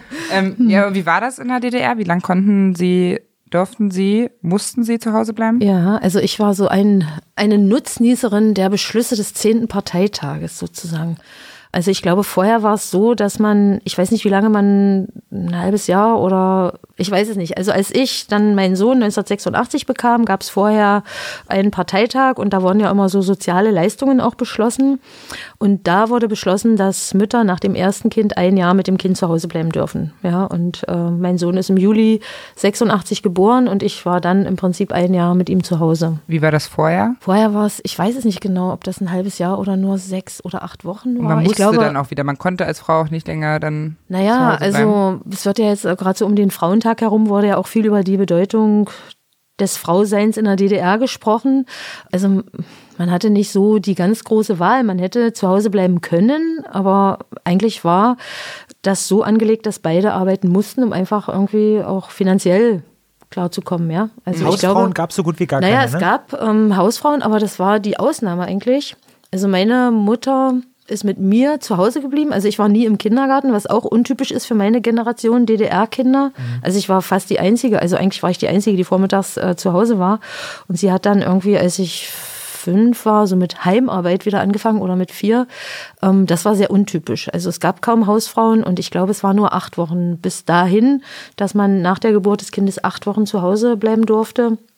Und es gab viele junge Mütter und es gab ja viele junge Mütter, die dann morgens ihre Kinder in die Kinderkrippen gebracht haben zu sehr früher Zeit, ja. Aber das war auch untypisch. Also meine Mama wollte das irgendwie so und hat das dann gemacht. Die meisten waren also auf jeden Fall in der Kinderkrippe oder auch im Kindergarten, ja.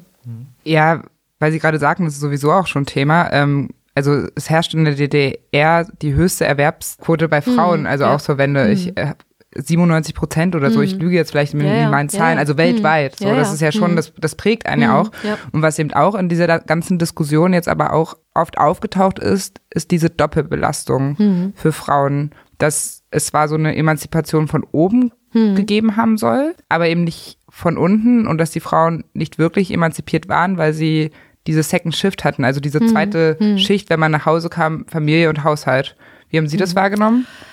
Also ich glaube, das ähm, kam, ja, ich habe es unterschiedlich wahrgenommen. Also einerseits als Kind in einer Familie. Äh, meine Mama hat ja dann auch wieder angefangen zu arbeiten und äh, dann haben beide gearbeitet. Und ähm, mein Vater hat körperlich im Schwermaschinenbaukombinat gearbeitet. Und meine Mama war schon die, die den Haushalt geschmissen hat, neben ihrer Arbeit. Ja, also er hat sich dann um vieles so gekümmert, was das Haus betraf oder so, die Außenanlagen, sowas. Aber Hausarbeit und sowas, das war schon die Aufgabe einer Frau, sozusagen Kindererziehung irgendwie, ja. Und ich habe das dann so wahr, also ich habe nie darüber nachgedacht, ob ich nach dem Studium eventuell aufhöre zu arbeiten oder nicht arbeite oder, oder weiterarbeite. Also es war immer klar, dass ich, wenn ich mein Studium zu Ende habe, arbeiten gehe. Ja, also darüber hat man eigentlich gar nicht nachgedacht. Das war völlig normal, dass man dann arbeitet. Ja, man hat dann studiert und wollte das eben auch anwenden. Und ähm, das war schon nicht einfach, aber das ist es heute auch nicht, arbeiten zu gehen und Kinder zu haben, weil man äh, vieles macht. Aber ich glaube, so in unserer Generation hat man sich auch viel Arbeit geteilt irgendwie. Ja, also da gibt's nicht mehr diese, bei vielen, die ich kenne, ist das nicht mehr so, dass es diese typische Rollenverteilung dann gibt, du bist für den Haushalt, sondern dann sind auch die Männer zum Kinderarzt gegangen oder sind auch zu Hause geblieben mit dem Kind. Ähm, ich glaube, das war dann so, wie es heute auch ist irgendwie. Ja, das ist ganz spannend. Das kommt äh, jetzt dem, oder es ist schon rausgekommen, so ein Buch von Tanja Brandes und Markus Decker, Ostfrauen verändern die Republik. Da war ich bei der Lesung letzte Woche und da hat Tanja Brandes, das ist eine westdeutsche Journalistin, erzählt, dass für sie es immer so ein total großes Thema ist im Freundeskreis. Sie ist auch, ich lüge jetzt ein bisschen Mitte 30, Ende 30, wer sich um die Erziehung kümmern wird. Und dass sie dann im Gespräch für diese Porträts, für das Buch festgestellt hat, dass es halt schon noch Unterschiede gibt, weil im Gespräch mit Manuela Schwesig, sie zum Beispiel meinte, äh, also SPD-Politikerin, Ministerpräsidentin von Mecklenburg-Vorpommern, Ja, richtig. dass die gesagt hat, äh, Manuela Schwesig, das war für sie nie ein Thema, wie man jetzt äh, die Erziehung und die Hausarbeit aufteilt, die Erziehungsarbeit und die Hausarbeit, weil es einfach klar war, natürlich müssen die Männer ihren Anteil genau. leisten. Und mhm. da meinte Tanja Brandes, die westdeutsche Journalistin, mhm. da dachte sie, ah krass, weil für mhm. sie ist das halt schon immer noch ein Thema. Und sie dachte, da gäbe es gar nicht mehr so eine Unterschiede. Ja, Aber sie sagen jetzt auch, das prägt einen. Ja, es war, also es war auch bei uns nie ein Thema irgendwie so. Ja, also es der, der Zeit hat, macht das gerade, beide arbeiten und dann muss man halt gucken irgendwie. Aber es ist nie so besprochen worden, das ist jetzt dein Part und das ist deiner, ja. Das Konzept der Rabenmutter kennt man ja wahrscheinlich auch ja, nicht so richtig, mhm. oder? Ja, genau. Also es gibt ja auch so viele, das war ja auch so ein Thema nach der Wende dann irgendwie, ja. Es sind ja dann auch ähm, viele westdeutsche Familien dann auch, äh, hat man ja auch nach der Wende kennengelernt. Und das war schon immer so ein Thema, ja. Frauen, die arbeiten und Frauen, die nicht arbeiten. So für DDR-Frauen war das so normal. Dann hieß es ja, ja, im Kindergarten geht die autoritäre Erziehung schon los irgendwie, ne? Und äh, es gibt zu dem Thema gute Bücher, so gute Mütter arbeiten, dann gibt's die Rabenmutter-Theorie. Ähm, ich glaube, also, wo waren jetzt die Bücher? In dem Kindergarten gab's die Bücher Gute Mütter arbeiten? Nee, also ich meine, es gibt zu diesem Thema halt äh, so. ob, ob, Mütter jetzt arbeiten oder nicht. Ne? Alle Lehrmeinungen, ne? Alle ja, Lehrmeinungen ja, genau. gibt es da mhm. quer durch, ne? So nach dem Motto, die guten Mütter sind die, die arbeiten. Dann gibt es das Buch, die arbeiten sind die Rabenmütter. Also ich glaube, man kann da immer das lesen, was äh, gerade so zu seiner persönlichen Haltung am besten passt. Ja, also hätte ich es mir aussuchen können, wäre ich, glaube ich, ähm, ja, was heißt, ich hätte es mir aussuchen können. Vielleicht ist es gut, im Nachhinein ein bisschen länger zu Hause zu bleiben, um einfach Kindern dieses frühe rausgehen, aufstehen zu müssen, ähm, ersparen zu können ich weiß es nicht, wie man es richtig macht. Das muss äh, jede Mama für sich entscheiden oder jedes Elternpaar. Und ich glaube, bei allem, was man macht, hat man dann trotzdem immer noch ein schlechtes Gewissen, weil man denkt, man macht es gerade nicht richtig. Ja. Und das ist auch sowas, was ähm, arbeitende Mütter, glaube ich, prägt. Vielleicht arbeitende Väter auch äh, bestimmt, dass man denkt, ah, du hast nicht genug Zeit für die Arbeit, du hast nicht genug Zeit für den Haushalt und du hast auch nicht genug Zeit für deine Kinder. Ich glaube, das ist so ein Dauerkonflikt, den man hat, wenn man arbeitet. Aber so. trotzdem steht man nicht vor dieser Entweder-Oder-Entscheidung, nee, ne? Genau. So, also mhm. Ich habe mich auch mit dem Thema gerade ein bisschen mhm. beschäftigt, mhm. weil es mich auch total interessiert, wie sich das auch bis heute noch auswirkt. Mhm. Ja, ja. Und eine Zahl, über die ich da auch gestolpert bin, dass irgendwie in Westdeutschland 67 Prozent der Frauen der Aussage zustimmen, dass Vollzeit und Kind nicht zusammengeht mhm. für Frauen. Ja.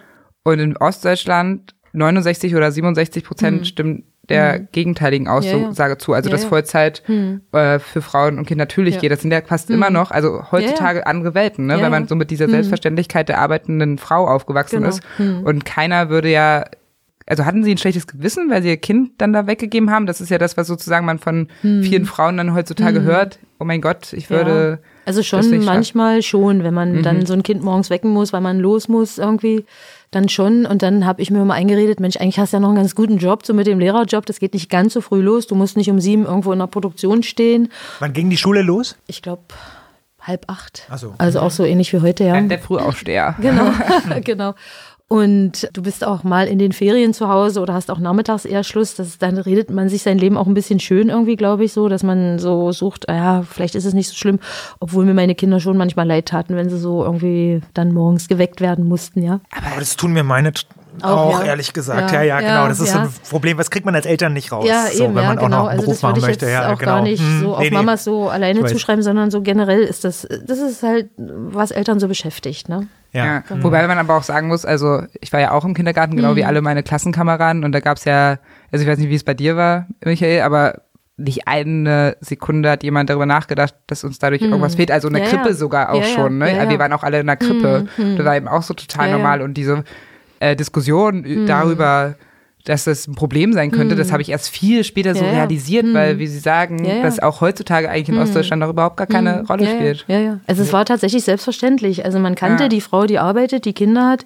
Ich kenne in meinem Freundeskreis keine einzige Frau, die mit Kindern nicht gearbeitet hat, ja. Mhm. Also es ist halt so ein, in dieser Gesellschaft so selbstverständlich gewesen und in dem, äh, in, im Westen war es halt anders und dann mhm. prallen auf einmal da so auch so ja auch tatsächlich Einstellungen aufeinander, ja, wo, wo dann, wo ich auch manchmal das Gefühl hatte, jeder muss so seine Position auch rechtfertigen, ja. Wir Ostfrauen, so nach dem Motto, ja, wir haben gearbeitet, aber ich wollte nie abhängig sein irgendwie so, ja. Also das ja. war mir halt wichtig. Irgendwie, ich habe studiert und wollte meinen Beruf gerne machen und so ging es halt irgendwie allen und naja, man übernimmt dann auch so ein System irgendwie so für sich. Ne? Wie haben Sie dann so einige Diskussionen des westdeutschen Feminismus, ich weiß nicht, wie sehr Sie das mhm. verfolgt haben, ob jetzt zu DDR-Zeit oder auch kurz nach der Wende verfolgt. Mhm. Also da, war, da gab es ja eben ganz andere Themen, also beispielsweise sowas wie Rollenbilder, ja. Also mhm. das, da wurde darüber gesprochen, die Frau soll eben nicht nur den Haushalt machen in Westdeutschland mhm. oder man soll seine eigene Rolle hinterfragen. Mhm. Was man ja, korrigieren Sie mich immer, wenn Sie es anders sehen, aber in der DDR ja nicht so mhm. gemacht hat. Da hat man ja sein eigenes Rollenbild nicht hinterfragt. Ja, ja. Wie haben Sie dann auf die Diskussionen in Westdeutschland in diesem Bereich hm. geschaut? Also, Oder haben Sie es überhaupt mitbekommen? Ja, ja, schon. Bei uns ist so, also ich finde so, dass, dass mir so vieles selbstverständlicher war, aber vielleicht auch deshalb, weil man manches nicht hinterfragt hat. Ja? Also ich muss nochmal auf diesen Besuch da zurückkommen, weil äh, den ich damals aus Bremen hatte, wo diese junge Frau kam, die hat sich die Kinderbücher meines Sohnes angeguckt. Und das war wirklich so ein Kinderbuch, wo die Mama mit der Kittelschürze rumläuft und der Papa irgendwie mit dem Blaumann unterm Auto liegt. Also wirklich diese totalen Rollenklischees, ja. Und das, das Kinderbuch habe ich ihm ja gekauft und ich habe das überhaupt nicht unter dem Aspekt gesehen. Und dann kam die und meinte, was hast denn du hier für Kinderbücher für deinen Sohn? Das ist ja voll krass. Du kannst ja dem hier nicht so ein Rollenbild vorgaukeln, ja. Und ich, hä, und dann habe ich das angefangen zu realisieren und dann habe ich auch darüber nachgedacht und fand, klar, die hat recht irgendwie, ja. Warum kann jetzt auch nicht der Papa mit der, äh, weiß ich nicht, die Küche putzen oder so, ja. Also man hat vieles nicht in Frage gestellt. Ähm, mit dieser Diskussion, ähm, es ist ja jetzt viel diese gendergerechte Sprache und so auch so im, ähm, in der Diskussion. Und ich habe einige Freundinnen von mir, die Lehrerinnen sind, sagen heute noch, ich bin Lehrer. Wo ich denke, hey, ihr seid Lehrerin irgendwie so, ja. Also ähm, das würde, glaube ich, ich weiß nicht, ob das typisch ostdeutsch noch ist, zu sagen, ich bin Lehrer, ob das im Westen anders ist, ob da jemand, der Frau ist, sagt, ich bin Lehrerin, das weiß ich nicht. Aber ich glaube, so dieses, ähm, ich finde schon, dass Sprache einen großen Einfluss auch auf das hat, was wir denken und finde diese Diskussionen alle wichtig. Manches ist vielleicht ein bisschen übertrieben und könnte so ein bisschen zurückgeholt werden, aber das ist meine persönliche Meinung irgendwie so. Ja, hm. ja es ist halt spannend, diese hm. ganze, dieser ganze Vergleich zwischen westdeutschem und ja, ostdeutschem ja. Feminismus, hm. weil in dem einen spricht man eben immer von Emanzipation von hm. oben, also ja, es war so vorgegeben, die Frau muss halt hm. arbeiten, ja, hat auch genau. gar keine Wahl. Genau, und richtig. in dem anderen Emanzipation hm. von unten, also hatten lange vielleicht nicht die gleichen politischen Rechte, in Anführungszeichen, wie die ostdeutschen Frauen, aber hatten mehr so Freiräume überhaupt drüber nachzudenken. Drüber nachzudenken. Ja? ne? Also genau. das ist ja hm. das, was Sie gerade so sagen, dass man hm. das einfach akzeptiert hat, wie es ist, aber natürlich genau. die Rechte auch zugeschoben bekommt hat. Hat ja mit Freiheit im Denken dann nichts zu tun. Ne? Wenn ich einfach so ein Rollenbild übernehme oder so denke, ich mache das so, weil das gerade so normal ist in dieser Gesellschaft, ähm, dann ist es ja schon spannender, das bewusst entscheiden zu können. Und das war halt nicht so. Also es war einfach klar, man arbeitet und dann wird alles so geregelt und ja, irgendwie wurde dann auch viel dafür getan, dass man zu Hause bleiben konnte. Oder im ersten Jahr war ich auch häufig krank mit meinem Kind, da haben mir meine Schüler auch leid getan. Aber das war dann auch so, ähm, das wurde dann auch so durchgezogen und alle Kollegen mussten das mittragen irgendwie. Ja. Ich meine, das machen wir ja heute auch, aber trotzdem war es so auch gesellschaftlich eben gewollt, dass die Mütter arbeiten und dass das dann irgendwie von allen mitgetragen wird. Ja. Was gab es denn noch so für Dinge, um das zu ermöglichen? Also Sie haben jetzt schon gesagt, das Babyjahr wurde eingeführt mhm, auf dem genau. Parteitag. Was ja. gab es noch im Vergleich mhm. zu heute, ja. was das mehr Möglichkeit hat? Ja. Ermöglicht hat, der Kita-Ausbau war besser? Ja, also es gab, also jedes Kind hat auf jeden Fall einen Krippenplatz bekommen und einen Kindergartenplatz. Das war ganz einfach irgendwie. Und dann gab es Ehekredite sozusagen für junge Familien. Ähm, ich glaube, das waren 5000 Ostmark, die man bekommen hat. Ich glaube, das wurde dann sogar auf 7000 erhöht und mit jedem Kind, was man bekam, wurde dieser Beitrag, den man zurückzahlen musste, dann reduziert. Also das war jetzt so eine Starthilfe, ja. Und äh, das gab es dann bis 28, glaube ich. Also es waren, haben ja auch viele früh geheiratet irgendwie. Wenn man sich heute anguckt, wann Leute Kinder kriegen und heiraten, das war ja zu DDR-Zeiten ganz früh. Also ich habe meinen Sohn mit 23 bekommen und war die älteste Erstgebärende sozusagen. Ach, ja, wirklich? Krass. also total krass, ja. Und ähm, das ist ja ganz anders so, ne? Jetzt. Eine Kategorie haben wir noch und die hm. heißt Poesiealbum. Oh. Poesiealbum. Und zwar geht es uns darum, dass wir uns an Sachen mit Ihnen zusammen erinnern wollen, die in der DDR ganz präsent waren, die es heute aber nicht mehr gibt oder nicht mhm. mehr so präsent sind. Und deswegen mhm. würden wir Ihnen gerne Fragen stellen ja. und Sie sollen uns an Sinneseindrücke mitnehmen, mhm. gedanklich, okay. die quasi, äh, die, die Sie für erinnernswert halten. Welcher Geschmack ist typisch für die DDR und ist heute nicht mehr so präsent? Wenn ich jetzt so Darf es auch ein Geruch sein? Also ähm, Da werden wir noch oder kommt das noch extra?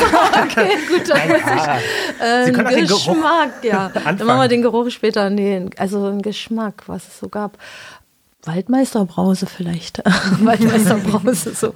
Ähm, die gab es halt irgendwie, wenn man so einen Ausflug äh, gemacht hat, irgendwie am Wochenende mit den Eltern, dann ist man irgendwo vorbeigekommen, wo es Brause gab und dann gab es Brause irgendwie. Okay. Dann will ich Oder- den Geruch oder- aber jetzt auch gleich als nächstes hören. Genau. Also bei Geruch muss ich so an Apfel denken, weil es gab in den 80er Jahren so eine Apfelkosmetik-Geschichte. Also alles roch nach Apfel irgendwie. Apfelseife, Apfeldeo, Apfel weiß ich nicht. Und man packte sich dann auch die Apfelseife zwischen die Sachen, damit die T-Shirts auch noch nach Apfel rochen. Also das ist so ein typischer, oder was es gar nicht mehr gibt, ist so der Geruch von Westpaket. Der war schon äh, typisch. Wie hat das gerochen? Das roch so, und so roch es auch noch am Anfang, wenn man in den Westen fuhr, so nach der DDR. Und den Geruch gibt's nicht mehr. Das war halt so ein angenehmer Geruch von Parfüm, Süßigkeiten, irgendwie so. So hat auch Intershop gerochen irgendwie, wenn man, das ist so, und das äh, gibt's ja ein richtiges Buch drüber, das Westpaket, wo auch dieser Geruch so beschrieben wird. Also das roch schon, wenn man so ein Westpaket bekam, das roch so nach großer, weiter Welt. Ja, spannend. Ich kenne auch das andersrum, dass man diese Kohleöfen irgendwie immer ständig irgendwie äh, Ja, also sich auch dran stimmt. gewöhnen musste. Ja, ja, ja, ja, Mhm. genau. Also der Trabi-Geruch, ja, das stimmt auch. Also den hat man allerdings auch gar nicht mehr so wahrgenommen. Das merkt man jetzt, wenn man hinter irgendeinem so Auto nochmal herfährt oder einer so vorbeifährt, dann denkt man, ah, das hatten wir ja auch mal. Ja, dieser Kohlegeruch, der war auch schon da zu DDR-Zeiten durch die vielen Kohleheizungen. Das, das auf jeden Fall, hm. So, nächster Eintrag im Poesiealbum Hören. Was war toll zu hören und typisch für die DDR? Also hören war die Musik aus dem Westen sozusagen, ja, das ähm, Disco mit Ilja Richter oder die Hitparade mit ähm, Dieter Thomas Heck, sowas. Also gut, da mache ich mich jetzt bestimmt unbeliebt bei meiner Generation, weil so eine olle Schlagermucke musste man jetzt nicht hören, aber die Disco war schon cooler, ja. Äh, ja, einfach Westradio und Westmusik und wenn dann einer noch eine Platte aus dem Westen hatte, die man sich überspielen konnte oder die man anhören konnte, das war einfach Und toll. Ostrock war nicht so ihr, so die Pudis Naja? Ostrock ähm, doch schon. Aber ich glaube, das war schon, aber das andere war halt cooler. Und ich glaube, diesen Ostrock hat man dann nach der Wende erst so richtig wieder entdeckt, wie schön der eigentlich war. Sehen. Was haben Sie gern gesehen? Was vielleicht Kino oder Fernsehen? Was war typisch und gut? Also Kino war schon cool, ja, auf jeden Fall. Ähm, und Die DEFA-Filme oder was ja, haben Sie? also die- also wir hatten so ein kleines Kino in Biederitz und eigentlich ist man zu jedem Film hingegangen, einfach weil es Kino war. Ähm, oder ich kann mich auch erinnern, irgendwie auf Zeltplätzen, früher gab es so Zeltkinos, da liefen dann irgendwelche Gojko Mitic-Filme oder sowas. Das war, aber eigentlich war auch so Westfernsehen gucken irgendwie schon toll. Was weiß ich, die Sonnabendabends Shows dann, die Familie saß vom Fernseher und guckte irgendwie Wetten das oder sowas. Verstehen Sie ja- Spaß oder so? Ja, sowas, ja, genau. Hm. Ist jetzt schon spannend, dass wir so nach den Dingen aus der DDR fragen. Jetzt kam sowohl Ja, ja. im Bereich Musik als Ja, auch im ja. Bereich Schauen, Westfernsehen Ja, ja. und Westmusik. Hm, Das hat einen schon sehr geprägt. Ja, Ja. ja. Hm, auf jeden Fall. Das war so dieses Schaufenster in den anderen Teil irgendwie, in das andere System, ja. Ja.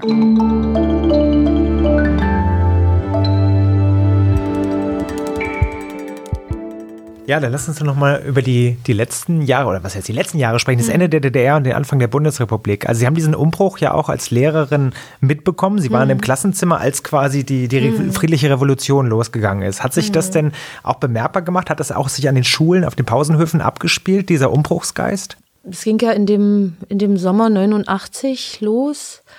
Äh, In dem Sommer 89 hatten wir einen FDGB-Platz, mein Mann und unser kleiner Sohn, der drei Jahre alt war. Also Was ist FDGB nochmal? heißt Freier Deutscher Gewerkschaftsbund. Da waren irgendwie alle drinne und mein Mann, man konnte sich da bewerben irgendwie. Ostseeplätze waren immer sehr beliebt. Und man konnte sich bewerben und hat dann alle Jahre oder alle paar Jahre auch mal einen Platz bekommen. Und wir hatten für den Sommer 89 einen Platz in Boltenhagen bekommen. Da waren wir ganz stolz drauf, weil Ostsee war halt schön und das war halt so ein FDGB-Ferienheim, wo man halt Frühstück und Mittagessen und Abendessen bekam und halt so ein bisschen Kulturprogramm war. Und da waren wir halt mit unserem Sohn und das war ein ganz heißer Sommer. Es war ein Sommer, in dem es ganz viele Marienkäfer gab.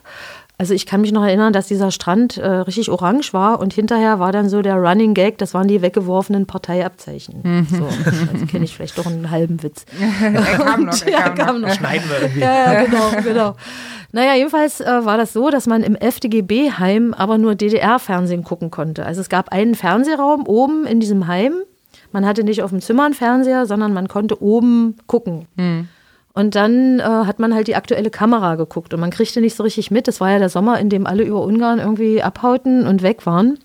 Und eine Freundin von mir hatte zur gleichen Zeit in einer Privatwohnung in Grevesmühlen auch eine Ferienwohnung oder war da bei Freunden. Und da sind wir öfter mal zu der gefahren und haben Fernsehen geguckt und haben dann mitgekriegt, was so losgeht. Äh, Und wir haben gedacht, wenn wir nach Hause kommen, ist keiner mehr da, die sind alle weg. Wieso? Das war so ganz komisch. Ähm, Und ja, also das war und, und wir haben so ein bisschen gedacht, irgendwie ging so ein bisschen der Unmut unter den Leuten schon los. Also wo, wo früher alle in so einem FDGB-Heim so artig waren und irgendwie gab es dann für jedes Kind irgendwie mal eine Aprikose oder ein Pfirsich, ich weiß es nicht, irgendeine Frucht, wo dann die Leute, ja, kann ja wohl nicht wahr sein, für die Kinder hier nur eine Frucht und so, das gibt's doch nicht. Wo wir dachten, nee, die trauen sich ja was, ist ja mutig, hier so ein bisschen rumzumosern. Naja, das war dieser Sommer und äh, dann ist man halt nach Hause, hat das mitbekommen. Eine Kollegin von meiner Schule war auch äh, in Ungarn im Urlaub und hatte dann bei unserer Schulleitung äh, beantragt, nochmal nach Ungarn zu fahren, weil sie dort zu einer Hochzeit eingeladen ist. Und da habe ich schon gedacht, na, die kommt doch nicht wieder, die ist doch weg. Und war dann auch so, ja. Ja, wirklich. Die Ah, war dann krass. auch wirklich weg. Die hatte dann irgendwie jemanden kennengelernt und ist dann mit abgehauen. Und das, und das war so äh, ganz normal, wirklich. naja, Das- da gab es dann auch schon eine Versammlung hinterher und dann gingen ja auch die Montagsdemos los und dann wurde auch gesagt, wir Lehrer möchten da bitte nicht mitgehen. Also es war schon. Äh, Gab es denn das Bedürfnis aus der Lehrerschaft, da mitzumachen? Oder bei den Schülern? Bei den Schülern weiß ich gar nicht so richtig. Ähm, bei den Lehrern, bei wenigen glaube ich schon, ja. Oder bei einigen schon. Ähm, ich weiß nicht, ob sie letzten Endes mitgegangen sind.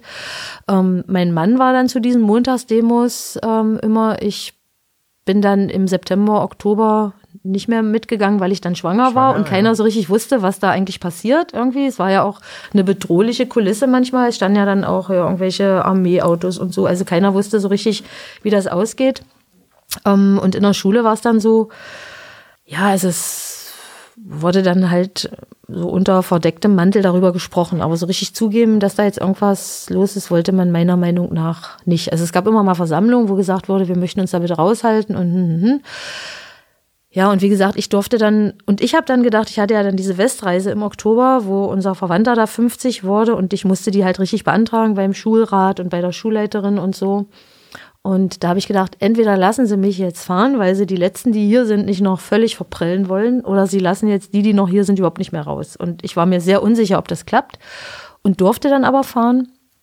Ähm, und naja, wie gesagt, ging dann hinterher ja bald die Grenze auf im November. Und da war es dann in der Schule, wir hatten ja sonnabends immer Unterricht. Und da war es dann so, dass man ganz viele Entschuldigungen von den Eltern hatte. Irgendwie, mein Kind hatte Bauchschmerzen und es konnte nicht zur Schule kommen. Und da waren ja dann auch diese Züge so voll, die dann alle in den Westen gefahren sind, um zu gucken, was ist denn in Helmstedt. was jetzt am. Montag? Das war jetzt Also der Montag, am Freitag war ja der Mauerfall. Oder, oder, Ah, oder Donnerstag zu? Freitag, glaube ich. Ja, irgendwie so. Ne? Und dann, Sie reden jetzt von dem Montag darauf, wo dann die Grenzen schon offen waren? Wo Nee, ich rede jetzt eigentlich, ich habe jetzt alles, glaube ich, ein bisschen durcheinander geschmissen. Ja. Also montags gab es dann diese Montagsdemos, Ja, ja, genau. so davon, das Ja. meinte ich, die gab es dann halt in Leipzig da begonnen, äh, die dann in anderen Städten auch waren, die dann letzten Endes ja dazu geführt haben, dass die Entwicklung Und, so und da gab es diese Entschuldigung, weil die Eltern die Kinder Nee, mitgenommen nee, da haben. gar nicht. Also da Ach waren so. gar keine Kinder da. Also wovon ich jetzt rede mit den Entschuldigungen, das war halt, ähm, als die Grenzen dann auf waren, wollten natürlich alle so schnell wie möglich Mhm. rüber. Ja, es gab dann ja auch so Begrüßungsgeld. Man hat dann so Geld bekommen von den Städten, weiß nicht, ob das 70, 80 D-Mark waren. Äh, die, ähm, also man wollte halt dann hin und dann sind und dann gab es für diese Zeit, wo die Kinder jetzt mit ihren Eltern in Mhm. den Westen fuhren, nachdem die Grenzen offen waren, äh, waren die Schulen halt irgendwie leer, weil die alle weg waren, ja. Jetzt sind wir schon bei der, wieder, schon also bei, schon bei weiter, der ja. Genau. Maueröffnung. Äh, Nochmal ganz zurück, Ja, zurück, zu dem okay. Moment, wo die Hm. Mauer noch zu war. Wofür ist denn Ihr Mann da auf die Straße gegangen und die anderen? Also eigentlich sind die auf die Straße gegangen für mehr Demokratie, für Meinungsfreiheit, für Reisefreiheit, das war schon wichtig, ja. Und also diese Sachen eigentlich, die eine Demokratie ausmachen, dafür sind die auf die Straßen gegangen, ja. Es ist dann aber sehr schnell, wenn man sich so Transparente anguckt von Demonstrationen, die dann waren, ging es ja dann ganz schnell um materielle Bedürfnisse auch, ja, die Leute dann hatten und ähm, wo ich manchmal denke, das hat man so ein bisschen verkannt irgendwie, was dann tatsächlich passiert, ja. Also als die Grenze dann offen war, da hat mein, da habe ich mich so total gefreut und habe gedacht, hey, jetzt habe ich das Geld und kann mir meine Jeans alleine Ja, kaufen und das so. erste, was Sie gekauft haben, eine Jeans? Oder wissen Sie das noch? Ähm, Was war das erste, was ich gekauft habe? Irgendwie Kosmetik, glaube ich. Also, Ja? ja, also ich war ja 89 im Oktober da und hatte da schon irgendwie so auch Klamotten gekauft, ja. Und einen bunten Teppich für einen Flur für 10 Mark, was ich total toll fand, dass man für 10 Mark einen Teppich kriegt. Wieso, wie Ähm, toll war das in der DDR? Also bestimmt 300 oder so. Was? Für einen ja. Teppich? Ja, ja, also schon. Ähm, naja, und, äh, und mein Mann war dann einer, der gesagt hat, Mensch, du, wenn jetzt die Grenzen offen sind, was ja toll ist, ähm, aber was passiert denn jetzt mit den Betrieben, wenn wir jetzt alle Westgeld haben? Es kauft doch keiner mehr die Ostschokolade oder den Ostkaffee oder das Ostwaschpulver. Was passiert denn dann? Und da habe ich gedacht, boah, ja pessimistisch, aber also er hat halt ein bisschen weiter gedacht als ich, die so völlig euphorisch war und dachte, cool, jetzt geht's ab, ja. Und das war ja dann im Prinzip auch das Problem, was wir dann schnell hatten, dass viele Betriebe ihre Sachen nicht mehr losgeworden sind, weil die keiner mehr kaufen wollte.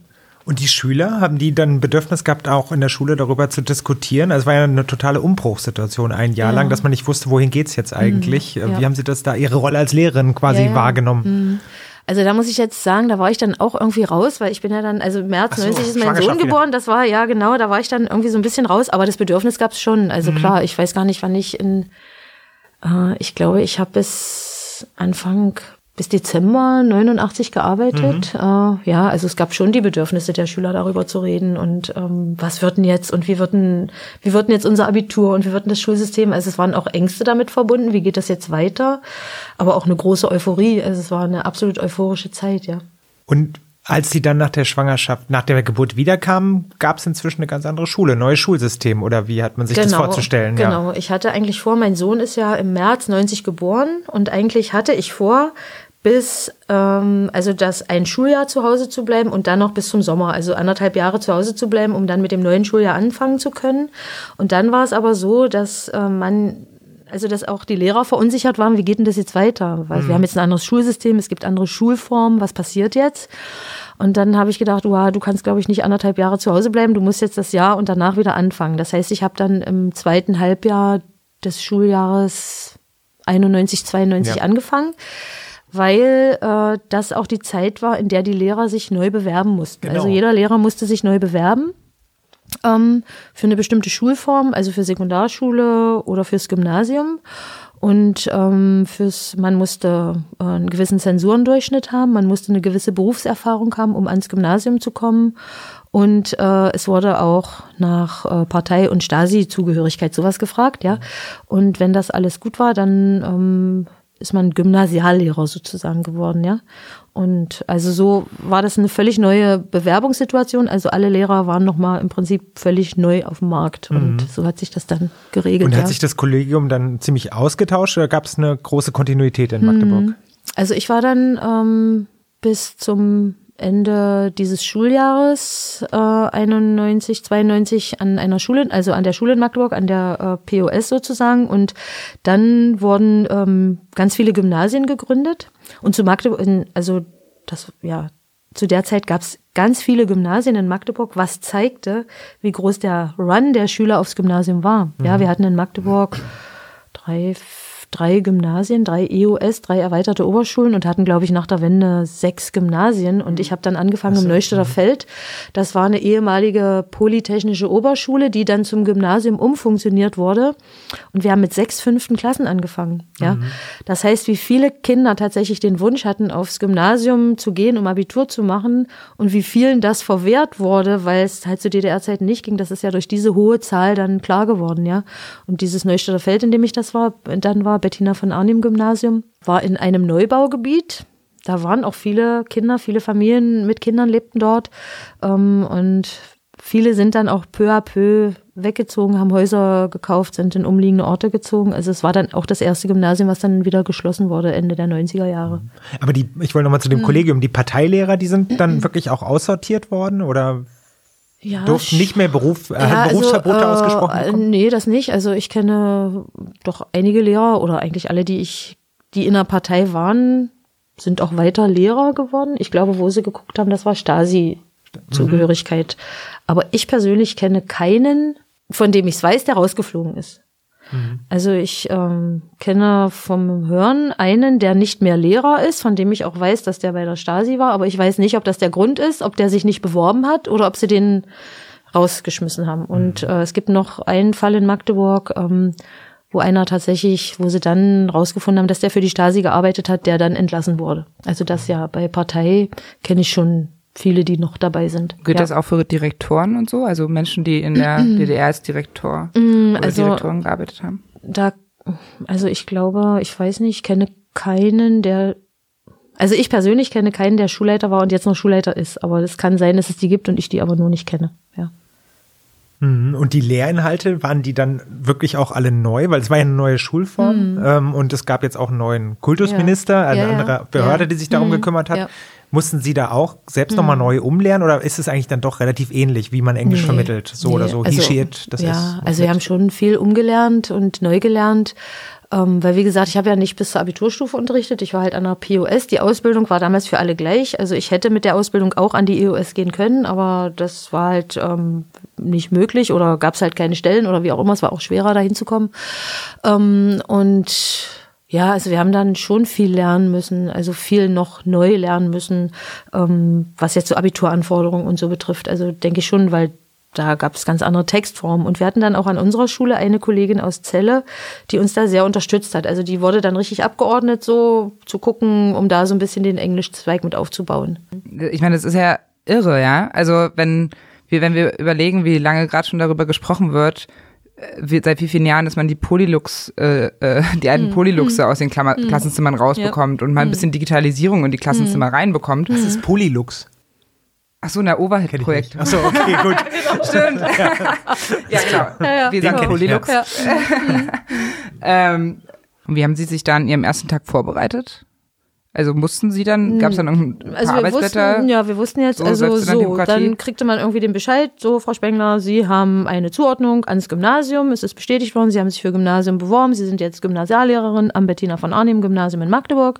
Bitte stellen Sie sich dann und dann da vor oder ist dann Dienstberatung. Ich weiß gar nicht, ob man sich da vorher noch vorgestellt hat. Ich weiß nur, dass ich dann also ich habe mich total gefreut. Ich war völlig euphorisch, jetzt an einem Gymnasium arbeiten zu können, an so einer neuen Schule. Das fand ich eigentlich auch toll. Das fand ich fast schöner als an eine Schule, als wenn ich an eine Schule gekommen wäre, die schon existiert hatte. Ich fand gut, dass das eine neue Schule ist. Und wir waren eigentlich auch ein ganz tolles Kollegium irgendwie. Alle kamen neu hin, gemischt, ganz junge Leute, Mittelalter Leute, so Leute wie ich halt jetzt bin, irgendwie so. Und alle waren irgendwie, wow, jetzt geht's los hier. Alle waren ganz euphorisch und hatten ganz viel Lust zu starten. Und ähm, die Kinder haben sich dann halt beworben in dem davorgehenden Schuljahr für Schulen und wurden dann irgendwie, je nachdem, wo sie wohnten, dann der Schule zugewiesen. Dann hat man diese drei Vorbereitungstage in der Schule. Da gab es dann im Prinzip Dienstberatungen, Dienstversammlungen, die Fachschaften wurden gegründet. Klar, man hat da ganz viel neu gelernt und immer alles aufgesogen wie so ein Schwamm irgendwie. Und dann kamen die Kinder und es ging los, ja. Und dann hat man ständig neu gelernt. Dann gab es ganz viele Weiterbildungen und ähm, man hat sich gefreut, dass man die Bücher, die man lesen wollte, alle kriegte und dass man halt Filme mit den Schülern gucken konnte und sowas. Dass man nach England reisen durfte, sowas. Genau, das hätte ich einmal. jetzt gleich gefragt. Ja, Sie waren genau. in England, ja? Ja, genau. Also ich war 91 äh, mit meiner Freundin, ähm, die Mhm. auch Englischlehrerin ist. Da waren wir zu einer Lehrerfortbildung.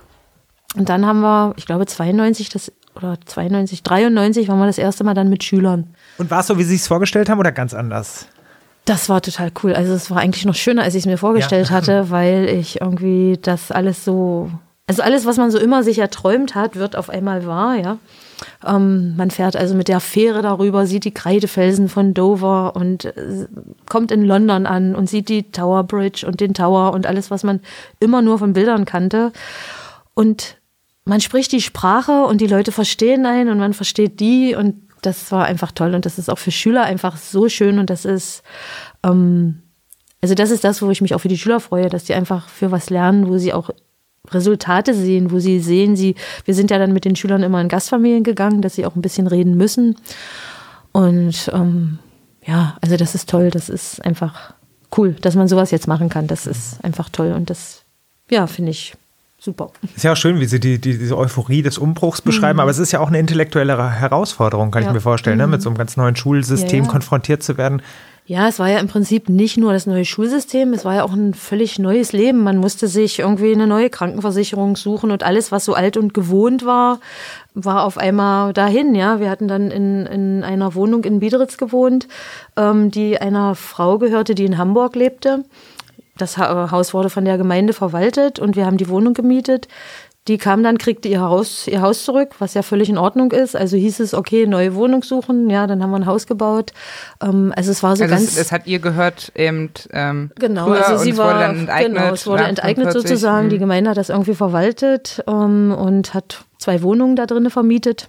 Und sie kriegte das dann nach der Mhm. Wende zurück und ähm, ja, naja, und damit ging's los. Also neue Wohnung, neuer Job, neue Lehrinhalte, neues Regelsystem. Also alles war eigentlich neu, ja. Und das war eigentlich so im Nachhinein eine ganz schöne Leistung, ähm, denke ich mal, so für alle Ostdeutschen da in so ein völlig neues System reingeworfen zu werden und dann zu gucken. Und man hat das damals einfach so gemacht und hat funktioniert. Und ich glaube, was da so passiert ist, hat man manchmal auch hinterher dann erst reflektiert, ja, was so völlig anders auf einmal ist. Und Sie haben ja Genau. noch ein völlig neues Fach dazu gelernt, Ja, ne? ja, genau. Also ich hatte ja Englisch-Russisch und ähm, da ja Englisch, Russ also Russisch, nee, da Englischlehrer zu DDR-Zeiten knapp waren, habe ich eigentlich fast nur Englisch unterrichtet und kein Russisch. Und ich hatte dann echt Angst, dass ich da irgendwie so viel vergessen habe und das nicht mehr so gut kann. Und ich hatte natürlich auch Angst davor, dass Russisch vielleicht nicht mehr so gefragt sein könnte irgendwann. Und habe gedacht, gut, dann kannst du eigentlich also es, man musste damals auch äh, bei dieser Bewerbung die Bereitschaft mit abgeben, wenn man so ein Fach hat, was vielleicht wie Russisch oder irgendwie so wäre, dass man die Bereitschaft hat, nochmal ein Studium zu machen.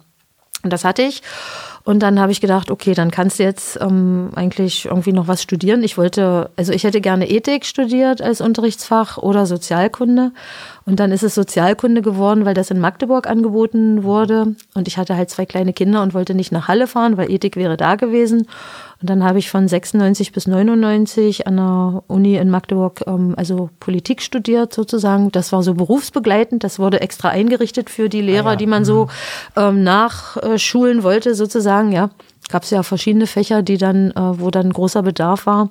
Man hat dann einen Tag frei bekommen in der Woche für diese Studien und ähm, hat dann das gemacht. Ja, genau. Trotzdem ganz schöner Aufwand, ne? Neben den beiden kleinen Kindern und dem Unterricht auch Ja. noch ein ganz neues Ja, Fach ja, zu, ja, zu nehmen, mal zu Aber schultern. irgendwie- Ja. Und ein neues System zu schultern. ja, genau. Aber irgendwie war man jung und das ging dann irgendwie. Ja, Also das hat man dann irgendwie so gemacht alles. Hm. Und im Politikunterricht, wie, haben Sie vorhin schon mal kurz angedeutet, geht es ja auch um die DDR, um die Zeit, die Sie Mhm. Ja. Mhm. selber quasi auch erlebt haben. Wie, wie vermitteln Sie das denn? Was sind denn da so die, die Kernsätze, die die Ja. Mhm. Schule auch mitnehmen sollen? Was soll man lernen von der Zeit? Genau, also was soll man lernen? Also wir haben uns gerade darüber unterhalten, ähm, Artikel 13 war jetzt so von den Schülern, worüber sie reden wollten. Ja, was heißt Meinungsfreiheit? Das spielt ja alles da irgendwie mit rein. Dann kann ich natürlich immer gute Beispiele nennen. Was bedeutet ein System, in dem keine Meinungsfreiheit herrscht? Ja, dass man das so vergleicht. Was bedeutet das, wenn es ein Zentralorgan gibt, eine Zeitung, die nur das schreibt, was man hören soll und was man lesen soll, wenn man nicht den ungehinderten Zugang hat zu allen möglichen Sachen, die man sich ähm, in denen man sich informieren möchte. Das sind so Sachen und ähm, die Schüler interessiert das tägliche Leben in der DDR tatsächlich sehr. Also die fragen da häufig nach und ich erzähle da auch gerne drüber, ja. Das ist schon, oder so wie, wie Schule in der DDR aussah, wollen Sie dann auch wissen, ja. Da können Sie jetzt einen Podcast beide empfehlen. Könnten wir, genau, auch gerne mal Podcast hören, ja. empfehlen, genau. Genau, also was ich den, ich habe auch so im Vorfeld nochmal drüber nachgedacht, was war denn sowas? Ähm, die Schüler haben mal zu mir gesagt, vor ein paar Jahren, können wir nicht mal eine Stunde machen wie zu DDR-Zeiten, ja? Ja. Äh, habe ich gesagt, ja gut, können wir irgendwie so machen, ja. Also so, so eine Stunde, die so typisch vielleicht hätte sein können, ähm, wo man dann anfängt mit seid bereit, immer bereit oder irgendwie sowas, ja. Woher die Schüler schon das erste Mal sagen, naja, seid ihr jetzt wirklich alle bereit? Aber man hat es Das halt hat man gesagt. wirklich gesagt vor jeder Stunde. man ja. hat es wirklich gesagt, ja. Und dann Also- mit so einer Handbewegung, ja, oder? genau. Also Wie seid bereit, immer bereit. Sie machen jetzt so die Hand am Kopf. Ich weiß gar nicht, irgendwie so, so glaube ich, ging das. Schräg oder ja, flach? irgendwie Wir- wir schräg, rätseln so. Also wie noch, halt so ja. ein ein Oder Soldat. so, so irgendwie, ja, seid bereit, immer bereit, irgendwie so, ja. Ähm, und Auf jeden Fall mit der Hand an die Stirn, Irgendwie so mit der Hand, Soldat. genau. Mhm. Und äh, die Größeren haben dann Freundschaft gesagt. Okay. Ich hatte Glück mit meinen? Sprachen, also dann ist der Lehrer reingekommen, hat gesagt, Freundschaft? Freundschaft. Haben Die auch. Freundschaft. Einfach nur. Freundschaft. Ja, aber ich hatte ja Glück mit meinen Sprachen. Ich brauchte das ja nicht sagen, weil ich habe gesagt, ja, good morning oder Strasdujte auf Russisch und dann war's gut, ja. Aber wieso hat man sich jetzt einfach so Freundschaft an? Äh, Freundschaft war irgendwie, weiß ich auch nicht. Wichtig. Ja. Okay, gut. Ich, Sozialistischer so ein sozialistischer Gruß. Gruß halt, Ja. genau, ja, so.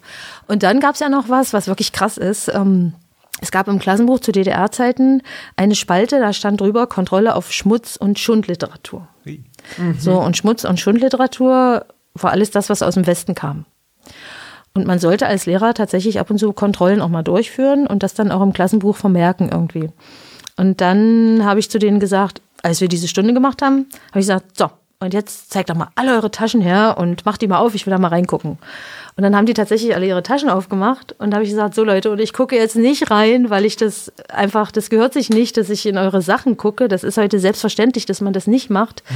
Aber ich hätte das zu DDR-Zeiten, hätte das ein Lehrer durchgezogen, ja. Also vielleicht auch nicht jeder. Haben Sie das gemacht zu DDR-Zeiten? Ich habe es nicht gemacht, nee, mhm. ich habe es nicht gemacht, aber ähm, ich habe es einmal selbst als Schülerin erlebt, dass es gemacht wurde und ich weiß, eine Kollegin hat das gemacht und die hat dann irgendwie so ein Mickey Mouse Heft oder sowas bei jemandem gefunden, mhm. wo ich denke, ja, also wie gesagt, auch da unterschiedliche Leute als Lehrer. Genau. Thematisieren Sie denn auch Ihre eigene Rolle als Lehrerin? Also mir ist vorhin der, der eine Satz von Ihnen noch, noch stark im Gedächtnis geblieben, wie Sie gesagt haben, vielleicht hätte man ja auch was sagen können. Mhm. Ich wusste gar nicht so mhm. genau, wo da eigentlich meine Möglichkeit der mhm. Einflussnahme mhm. war und wo sie geendet hat. Also sprechen Sie über sowas auch mit den Schülern?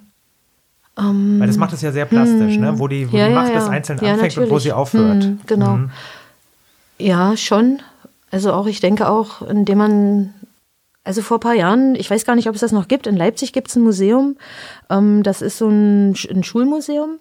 Und da gibt es auch eine Frau, also man kann dort eine richtige Stunde, wie sie zu DDR-Zeiten war, mit den Schülern machen. Also da fährt man hin, bucht diese Stunde sozusagen.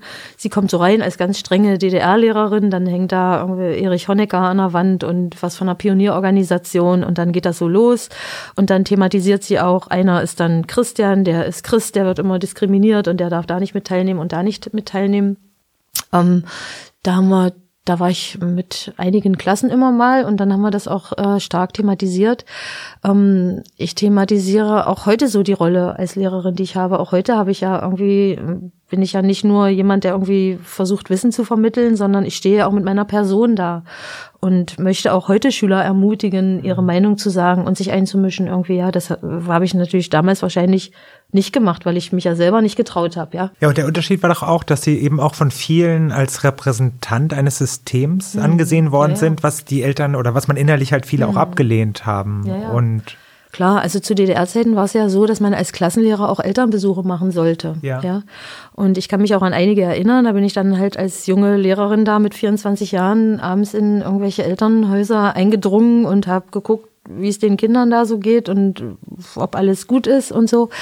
Das ist ja eigentlich auch übergriffig irgendwie so aus meiner heutigen Sicht, ja. Mhm. Hm. Also, dass man so Repräsentantin des Systems Ja, ja, und war. da kamen, da kamen die ja auch und haben gedacht, was will die jetzt hier gucken irgendwie? Und die wussten ja vielleicht auch nicht, wie sie mich nehmen sollen. Ist die jetzt jemand, der hier ganz streng äh, irgendwas, was darf ich denn ihr jetzt eigentlich gegenüber sagen? Also klar, ich war ja auch Repräsentantin eines Systems mhm. sozusagen, ja. Und Lehrern hat man ja eigentlich auch nachgesagt, dass die linientreu sind und äh, irgendwie die Kinder halt richtig erziehen müssen. Und mhm. ähm, ich glaube, ja, ja, es war auch so dieses gegenseitige schon wieder zu gucken, wie weit können wir mit ihr gehen, ja, mhm. so. Mhm. Und ich auch, wie aber weit kann ich mit den Eltern gehen, irgendwie so. Aber Sie, haben Sie sich persönlich denn auch als Repräsentantin dieses Systems gefühlt?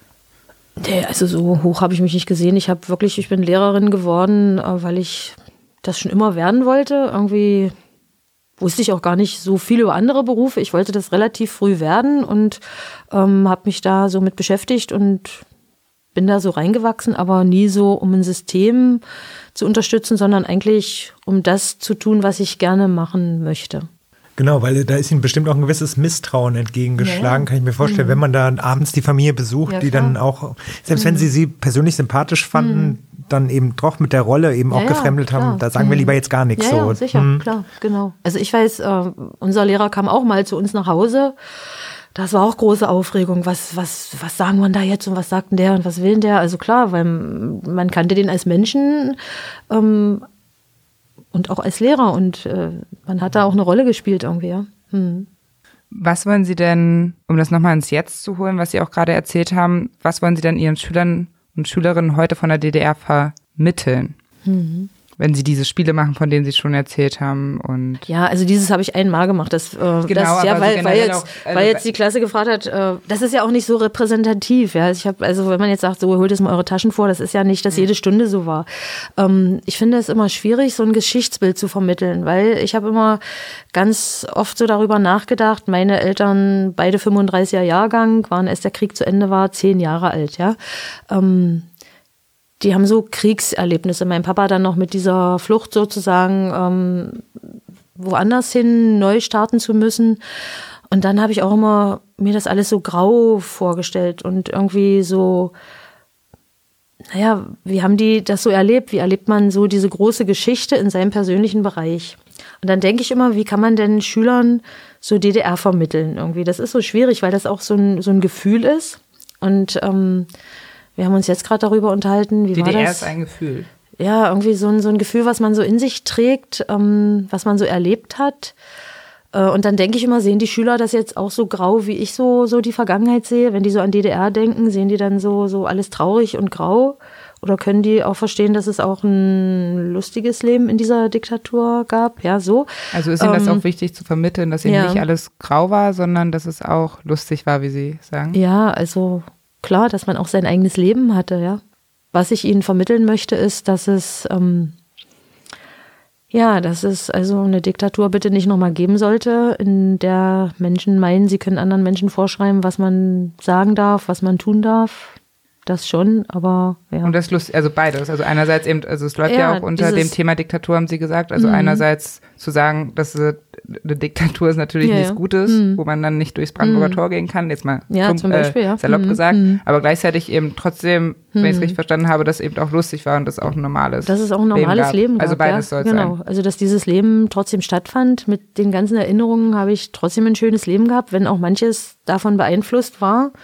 Ähm, logischerweise ist das Leben ja dem untergeordnet, aber trotzdem gab es das normale Leben in diesem System. Hm, Ja, und das finde ich schon wichtig.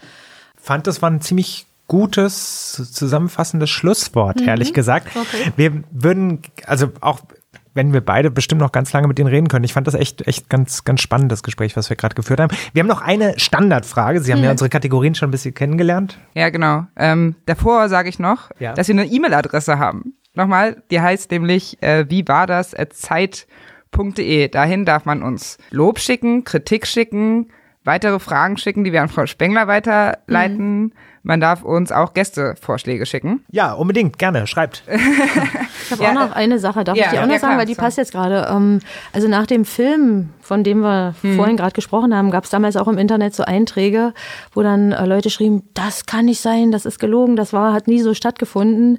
Äh, und wenn das so war, dann müsste man die Lehrerin ja heute noch verhaften, wenn die das durchgehen lassen hat. Also solche Einträge gab es auch. Und deshalb ist es mir auch ganz wichtig zu sagen, es ist meine Geschichte und äh, jeder hat eine andere. Ja, also es ist nicht, nicht so stellvertretend für jeden. Also ich finde es wichtig, dass so habe ich es erlebt. Und je- ein anderer hat es anders erlebt, obwohl Ja. er in dem gleichen System gelebt hat, ja. Das bezog sich darauf, dass sie die Zettel versteckt haben. Das hätte ja, man nicht naja, durchgehen ich, lassen, naja, oder was? dass ich halt die Zettel einfach aufgehoben habe, um, ohne das auszuwerten. Also dass das eigentlich zu DDR-Zeiten nicht möglich hätte sein dürfen oder können, dass Schüler das geschrieben haben. Also da gab es dann echt ein paar Zweifler, die gedacht haben, das ist ja erfunden, das gab es nie so. Also das fand ich schon krass dann. Ja, das ist, echt, Hm, ja. hm. das ist auch schön, dass Sie es nochmal so betont haben. Das ist natürlich sehr, äh, sehr wichtig, aber es war super spannend. Ich habe sehr viel gelernt. Okay, schön. Ähm, Ja. Ich hoffe, äh, die alle, die zugehört haben, haben auch viel gelernt. Wir haben mit einer Frage angefangen Mhm. und wir wollen das Ganze gerne mit einer Frage beenden. Sie haben jetzt schon so ein bisschen viel dazu erzählt, also ganz, also sehr viel, was alles sehr spannend war. Sie müssen sich jetzt entscheiden, Mhm. Oh. damit es in unser Konzept passt. Ja. Die Frage ist, Frau Spengler, was ist das Beste an der Wiedervereinigung? Dass man reisen kann. Ich habe es mir fast gedacht. Ich finde das einfach Jetzt toll. nehmen wir nach England. Sehr schön. Ja, genau. Das finde ich super, genau. Dass man frei ist und dahin kann, wo man möchte. Das ist ein sehr schönes Schlusswort. Dann vielen Dank, dass Sie da waren. Ja, sehr gerne. Danke für die Einladung. Hat Ja, mir auch viel Dank. Spaß gemacht. Vielen Dank. Toll. Wie war das im Osten? Ein Podcast von Zeit Online, moderiert von Valerie Schönjan und Michael Schlieben. Redaktion Munja Mayborg. Produziert von poolartists.de.